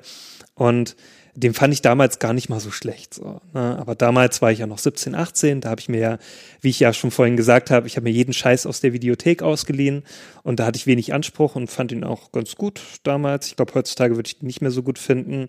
Aber was, was dieser alte Film ähm, äh, gut geschafft hat, ist so dieses, dieses Fiebrige, zu, also dieses ganz so, also wie es da wohl wirkt, also wie es da wohl ist, so, ne, von, von der Temperatur, von diesen, von der ganzen Atmosphäre, so, das ist alles so, so das, die Luft wirkt da so schwer und, und, ne, auch so diese Bedrohung, die ist halt schon so zu erahnen, ne, weil die ja auch, das ist halt so ganz klassisch, dass die da irgendwo hinkommen, ne, haben sich verfahren, irgendwelche Teenager, die da gerne irgendwie äh, ein bisschen, bisschen Gras rauchen und so und Drogen nehmen. Das ist ja noch mal ganz kurz eine meiner Hass-Horror-Tropen. Ne? Eine Gruppe Jugendlicher fährt irgendwo hin. Wenn ein Film schon so anfängt, Ja, dann darfst du den Lust nicht schauen. Das ist, dann ist der, naja, man muss aber auch mal sagen, damals war das noch ganz neu. Der ist halt von 73 oder so, Ja. glaube ich, oder 76, irgendwie so, da um die Dreh. Also schon ein sehr alter Film so und hat ja damals was ganz Neues so in die Wege geleitet. Ich muss mal ganz kurz fragen, dieses im Titel schon angeteaserte Massaker, findet das wirklich statt oder wird damit gespielt, dass das kommt und es Naja, es gibt nicht? halt diesen Leatherface, diesen Typen, der äh, sich da Masken bastelt aus äh, den Leichen seiner Opfer. Ja. Und den gab es ja wohl irgendwie wirklich. Also den gab es irgendwie zehn Jahre davor wirklich in Amerika. Und daran, darauf basiert es ja irgendwie. Und ja, und der macht dann wirklich so ein, so ein reines Massaker da zum Schluss. Der, der läuft dann da mit einer Kettensäge rum. Okay, ja gut, da kann ich mir was drunter vorstellen. Aber ähm, dass du gerade gesagt hast, der bastelt sich Masken aus, seine, aus seinen Opfern, das ist ja tatsächlich eine Verbindung zum nächsten. Weil Ja, ah ja, stimmt, genau. äh, Markus, du hast noch die Hannibal Lecter-Filme aufgeschrieben und in Das Schweigen der Lämmer geht es ja auch um eine Person, die ja äh, Hautfetzen seiner Opfer nutzt, um da eben auch was für sich nachzubilden, würde ich jetzt mal ja, es reibt sich, es reibt sich mit der Lotion ein. Ja, genau. Also dieses, das, das ganze Schweigen der Lämmer-Franchise ist ja auch eher so Horror-Thriller. Also es ist auch nicht so Ja. ganz lupenreiner Horror, aber es hat starke Horrorelemente. Und das steht für mich so für dieses ganze, für diese ganze Faszination für den Serienkiller, Mhm. die ich natürlich ein Stück weit nachvollziehen kann, die mir aber auch tierisch, also als popkulturelles Phänomen tierisch auf die Nerven geht. Mm. Und das Ganze hat so den, das kulminierte so in, äh, in Dexter in dieser Serie und in der ähm, Fernsehserie äh, Hannibal, oder? Ja. Nee, Mhm. wie hieß die? Genau. Hannibal, ne? Ja. ja. Furchtbar. Das ist so, ich finde das so, es ist so furchtbar. Es wird, also es, es geht mir einfach so auf die Nerven. Ich kann es gar nicht anders. Ich habe da so eine, also ich habe da so eine Abneigung zu und jetzt, ich kann es nicht mehr genau benennen, aber ich finde es einfach auch so langweilig ein Stück weit, dass es immer so ganz klar, ja, die Serienmörder, sind die krass und so. Mhm. Und dass das aber so ausgereizt und so ausgeschlachtet, sorry für den Mhm. Pun jetzt, nee, alles. so, das ist, ach, ah, nee, also, nee. Ja, ich kann das ein Stück weit nachvollziehen. Ich muss sagen, ich, ich mag auch, ja, ich mag Schweigender Lämmer, die anderen mag ich nicht mehr so. Ich mag aber auch die Hannibal-Serie, was zu großen Teilen mit äh, Mats Mikkelsen zu tun hat. Den finde ich da wirklich hervorragend. Ich glaube, ich verstehe aber, was du meinst mit diesem Kult um, um Serienmörder. Ich glaube, also mich persönlich wie soll ich sagen, mich stört die Vorstellung, die ich von Leuten habe, die das so abfeiern. Also die finde ich eher Ja. nervig als, als den Kult selbst. Das ist wahrscheinlich Das wieder so kann ich vollkommen Spleen verstehen. Das, das mag ich auch nicht, wenn dann, dann immer so abkulten, so, wenn die dann auch immer, äh, wenn die das nicht im Kontext verstehen, so diese. Figur, so, wenn die dann so, oh, die ist so cool und so, wo ich mir denke, ja, irgendwie hast du, glaube ich, nichts verstanden, so, Mhm. worum es da eigentlich ähm, dem Autor oder Autorin so ging bei der äh, ganzen Ja, Sache. es gibt ja auch Leute, die so reale Serienmörder so abfeiern. Ne? Es gibt ja auch so Serienmörder-Quartette und Manson, ne, wo so dieser Kult aufgemacht wird. Aber ich glaube, wenn ich darüber nachdenke, stört mich eigentlich so diese Klischee-Person, die das abfeiert, was für mich auch ganz nah an dieser Klischee-Person eines Horrorfilm-Dudes dran ist. Das sind einfach meine Stereotype, die da total stark ausgeprägt sind, glaube ich. Ja, ja, natürlich, äh, klar, bei mir auch. Und äh, die spielen, glaube ich, eine größere Rolle jetzt überhaupt bei meiner äh, Auseinandersetzung mit Horror und bei meiner Aversion vielleicht auch gegen Horror, dass ich immer diese Stereotypen vor mir habe, aber halt auch äh, mich an Situationen erinnere, wo solche, wo ich solchen Leuten begegnet bin oder wo ich halt wusste, äh, also es ist ja auch so eine eigene Kultur, so ein Stück weit so eine Jugendkultur. Und wie Julius das eben sagte, das mit der Mutprobe, da basiert ja ganz viel drauf und so. Und es ist vielleicht so ein bisschen snobistisch, sich darüber zu erheben, aber zugleich denkt man auch so, ja, aber ich kenne diese Leute und sie waren alle unangenehm. Ja, genau. Ja. Ja. Ja, aus meiner Schulzeit kenne ich da einige, so die das auch mal so abgefeiert haben. Mhm. Da kannte ich auch einen, der hat immer so diese Szenen abgefeiert, von der Anfangsszene aus äh, Full Metal Jacket, ne? Mhm. Diesen, ähm, diesen Drill Sergeant da. Und äh, der hat das, glaube ich, gar nicht so verstanden im Kontext, was eigentlich äh, Kubrick damit aussagen wollte. Und das hat mich so arg genervt damals, weil er nur diese Zitate wiedergegeben hat, so, ne, ich wusste gar nicht, dass man Scheiße so stapeln kann. Und dann hat er sich immer totgelacht darüber. Und ich dachte mir immer so, hm, ja, irgendwie hast du nichts mitgenommen aus dem Film. So. Ähm, ja, genau. Und das finde ich halt auch bei diesen Hannibal Lecter-Filmen zum Beispiel auch so, so dieses, dann werden halt einzelne Szenen so rausgenommen, ne, von dieser, auch von dieser Figur werden dann zitiert und dann wird das irgendwie so als, als kultig erachtet, so. Ja. ja, wobei da glaube ich halt, dass äh, klar noch so der erste Schweigen der Lämmer und da gab es ja noch so ein paar ältere Hm. Filme, dass das noch irgendwie, dass ich die noch sehr gut akzeptieren kann, so als auch als gute Filme, aber dass ich glaube, Ja. dass das alles, was dann danach kam mit Hannibal und Hannibal Rising, das beruht ja eigentlich Ja. nur auf dem Abgekulter, diese Fi Figur und auch diese Serie und so. Obwohl man muss ja Sprich sagen, dann genau diese, ja. man muss ja sagen, diese äh, Filme basieren ja auch auf Büchern. Also die hat er ja auch geschrieben, dieser Robert Harris, ne, ist das ja. Ja. Also es ist ja auch nur eine Verfilmung der Bücher und weil das so erfolgreich war, haben sie es halt nochmal verfilmt. Hm. Und was ich Hannibal, nee, wie heißt der zweite Film? Heißt der nicht auch Hannibal, der zweite Film? Ja, ja, genau. Äh, was ich Ja. dem zugute halten muss, der hat für mich die schlimmste Horrorszene aller Zeiten, die Oh. ich jemals gesehen habe. Und das ist auch was, was ich nie wieder sehen will. Die konnte, die habe ich auch noch nie gesehen in dem Sinne. Ich Mhm. habe da nie hingeguckt. Ich habe nur äh, quasi beim ersten Mal gucken meine beste Freundin erzählen lassen, was da jetzt gerade passiert. Ja, ich glaube, bei mir war es ähnlich. Und ich, ich finde diese Vorstellung, ich will das jetzt gar nicht wiederholen. Das Bild immer noch im Kopf. Ich, also allein schon, wenn er die, den, das Cappy abnimmt und man sieht diese rote Oh, Linie jetzt. auf seiner Stirn. Das ist das aller, Allerschlimmste. Und was dann passiert und wie er degeneriert, also das ist, das ist, nee, ich finde dafür keine Worte. Hat so ein bisschen was Aber das halt auch, das habe ich mir erzählen lassen, ja. Bitte was? Und da wusste, das habe ich mir erzählen lassen und da Mhm. wusste ich, ich will den Film nicht gucken. Ja, ja. Besser ist ich habe hingeschaut, ja. Der Film ist davon abgesehen nicht besonders gut. Nee, muss der man jetzt echt nicht sehen. War nicht so gut wie Schweigen der Lämmer. Also war Nee, bei weitem nicht. Ja. So, wir haben hier noch äh, Funny Games und Midsommar stehen, Genau. über die haben wir ja beide schon äh, gesprochen. Genau. die haben Meinst du Funny genannt. Games das Ja. US-Remake oder das Original aus Österreich? Ich habe das Original gesehen, aber ich glaube, das Remake ist ja auch von Michael Haneke. Mhm. Genau, das oder? ist ja genauso, hat er nochmal für den Ja. amerikanischen Markt gemacht mit Naomi Watts und mit, wie heißt der, Tim Roth. Und Michael boah, Pitt. Es ist halt genauso wie das Original. Es ist wirklich ein 1 zu 1 Remake. Also genau die Szenen wurden genauso Nur nicht- übertragen. Ja. Ähm, Nur nicht Österreich. was nur halt ein bisschen. Genau, richtig. Was anders ist, die haben natürlich nicht mehr diesen österreichischen ähm, äh, Dialekt. So, ja. Das wirkt dann nicht mehr so, also äh, das österreichische Original ist halt so ein bisschen, es wirkt ein bisschen belustigend manchmal, wenn die dann so, so reden. Ne? Ja, weil wir da nicht so gewöhnt Ja. sind dran. Aber am Ende natürlich nicht. Also es ist natürlich trotzdem krass dann, was dann passiert, ja. Also nichts für schwache Nerven. Haneke will ja auch irgendwie eine Aussage damit machen zum Thema Gewalt in Filmen, wo ich Mhm. jetzt auch nicht mehr drüber weiß. Äh, Fände ich, ist, glaube ich, wäre ganz spannend vielleicht auch da, aber ich habe einfach zu, zu eine große Aversion, mir den Film nochmal Ja. anzugucken. Ich finde, der hat ja auch so ganz krasse Szenen, äh, wo er dann wirklich mit den Zuschauern spielt. Ja. Also zum Beispiel ähm, auch, dass dann dieser Täter irgendwann zum Zuschauer spricht. Oder als er dann auf einmal so, als irgendwas passiert, ich will jetzt nicht genauer drauf eingehen, aber dann spult er das zurück, Ja. weil das nicht so abgelaufen ist, wie er das wollte. Und das dachte ich mir auch so, wie perfide ist das denn bitteschön, ne? Wo dann äh, gerade diese Opfer das geschafft haben irgendwie und dann wird nochmal zurückgespult, nein, das ist jetzt aber nicht so. Und ich dachte mir, nein, das kann ja nicht wahr sein. So, das war ganz schlimm. Ja, das macht ja auch den Reiz Genau. dieses Films total aus. Ich glaube, wenn das nicht drin wäre, dann wäre es halt einfach nur der 20.000ste, kann man das als Torture-Porn bezeichnen? Mhm, Obwohl ich finde das schlimmer als Torture Porn, weil das, der wirkt halt so realistisch.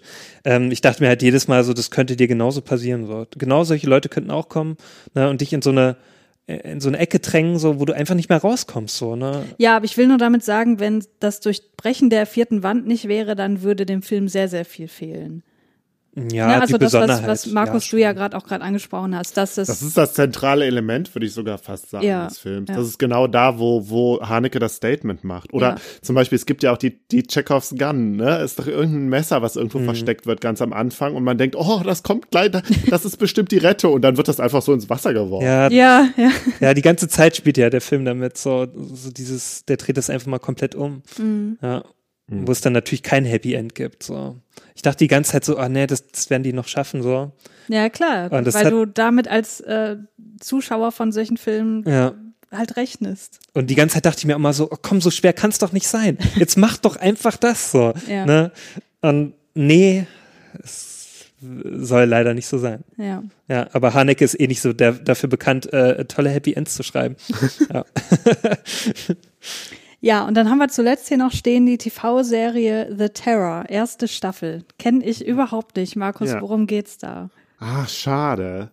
Das ist eine Verfilmung von einem Roman von Dan Simmons. Es ist so ein historisch fantastischer Stoff. Es geht irgendwie um eine Expedition, um die Nordwestpassage zu entdecken, also nördlich von Kanada, da so äh, durch das Eis zu fahren und da einen Schiffsweg durchzufinden. Ich weiß nicht, spielt im 19, 18., 19. Jahrhundert so um den Dreh.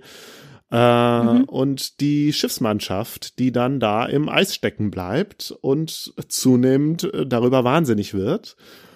Und äh, es, ja, es kommt dann auch zu Kannibalismus und es kommt auch zu, es kommt auch ein Monster drin vor und es ist alles total gut. Also es ist super krass und stimmig und unheimlich halt auch. Hm. Ich habe leider bisher nur Ja. die erste Folge geschaut. Irgendwie habe ich das dann aus den guck, Augen das, verloren. Das muss man. Ich fand die schon ja, visuell super toll. Also die sah äh, großartig aus. Und weil mich ja eh sowas interessiert, auch so damals so diese Geschichten von so Entdeckungen, ne, ähm, auf dieses äh, Nordpol-Thema, so, ne, Nordwestpassage, das hat mich eigentlich auch voll interessiert.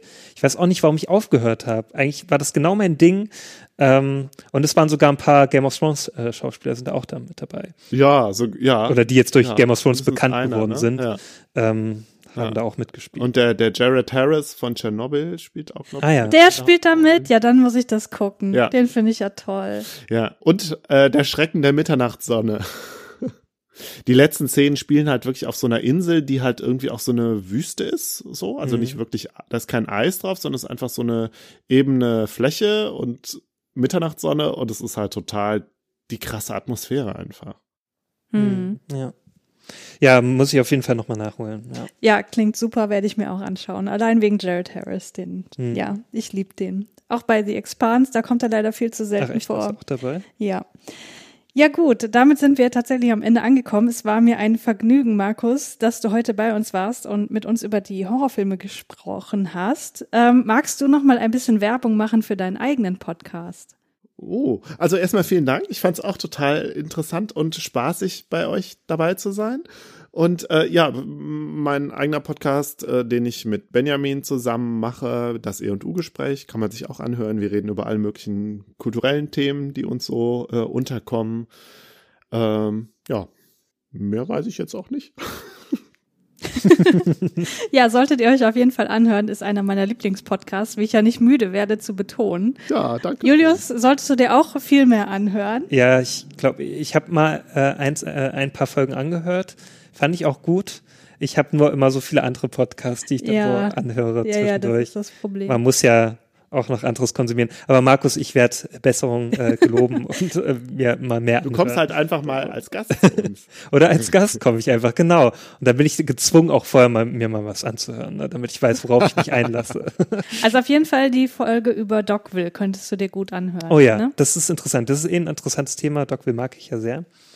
Ähm, ja, dann habe ich wenigstens jetzt einen Grund, das mal anzuhören. Ne? Ja, sehr schön. Ähm, Julius, es war natürlich auch ein Vergnügen, mit dir zu sprechen. Das sollte sich jetzt Ja, mir war es natürlich auch ein Vergnügen, mit euch beiden zu sprechen, auch mit dir, Christiane, und mit dir, Markus. Dankeschön. ja, und wir hören uns sicherlich schon bald wieder. Ja. Bis zum nächsten Mal. Bis dann. Ciao. Tschüss. Tschüss.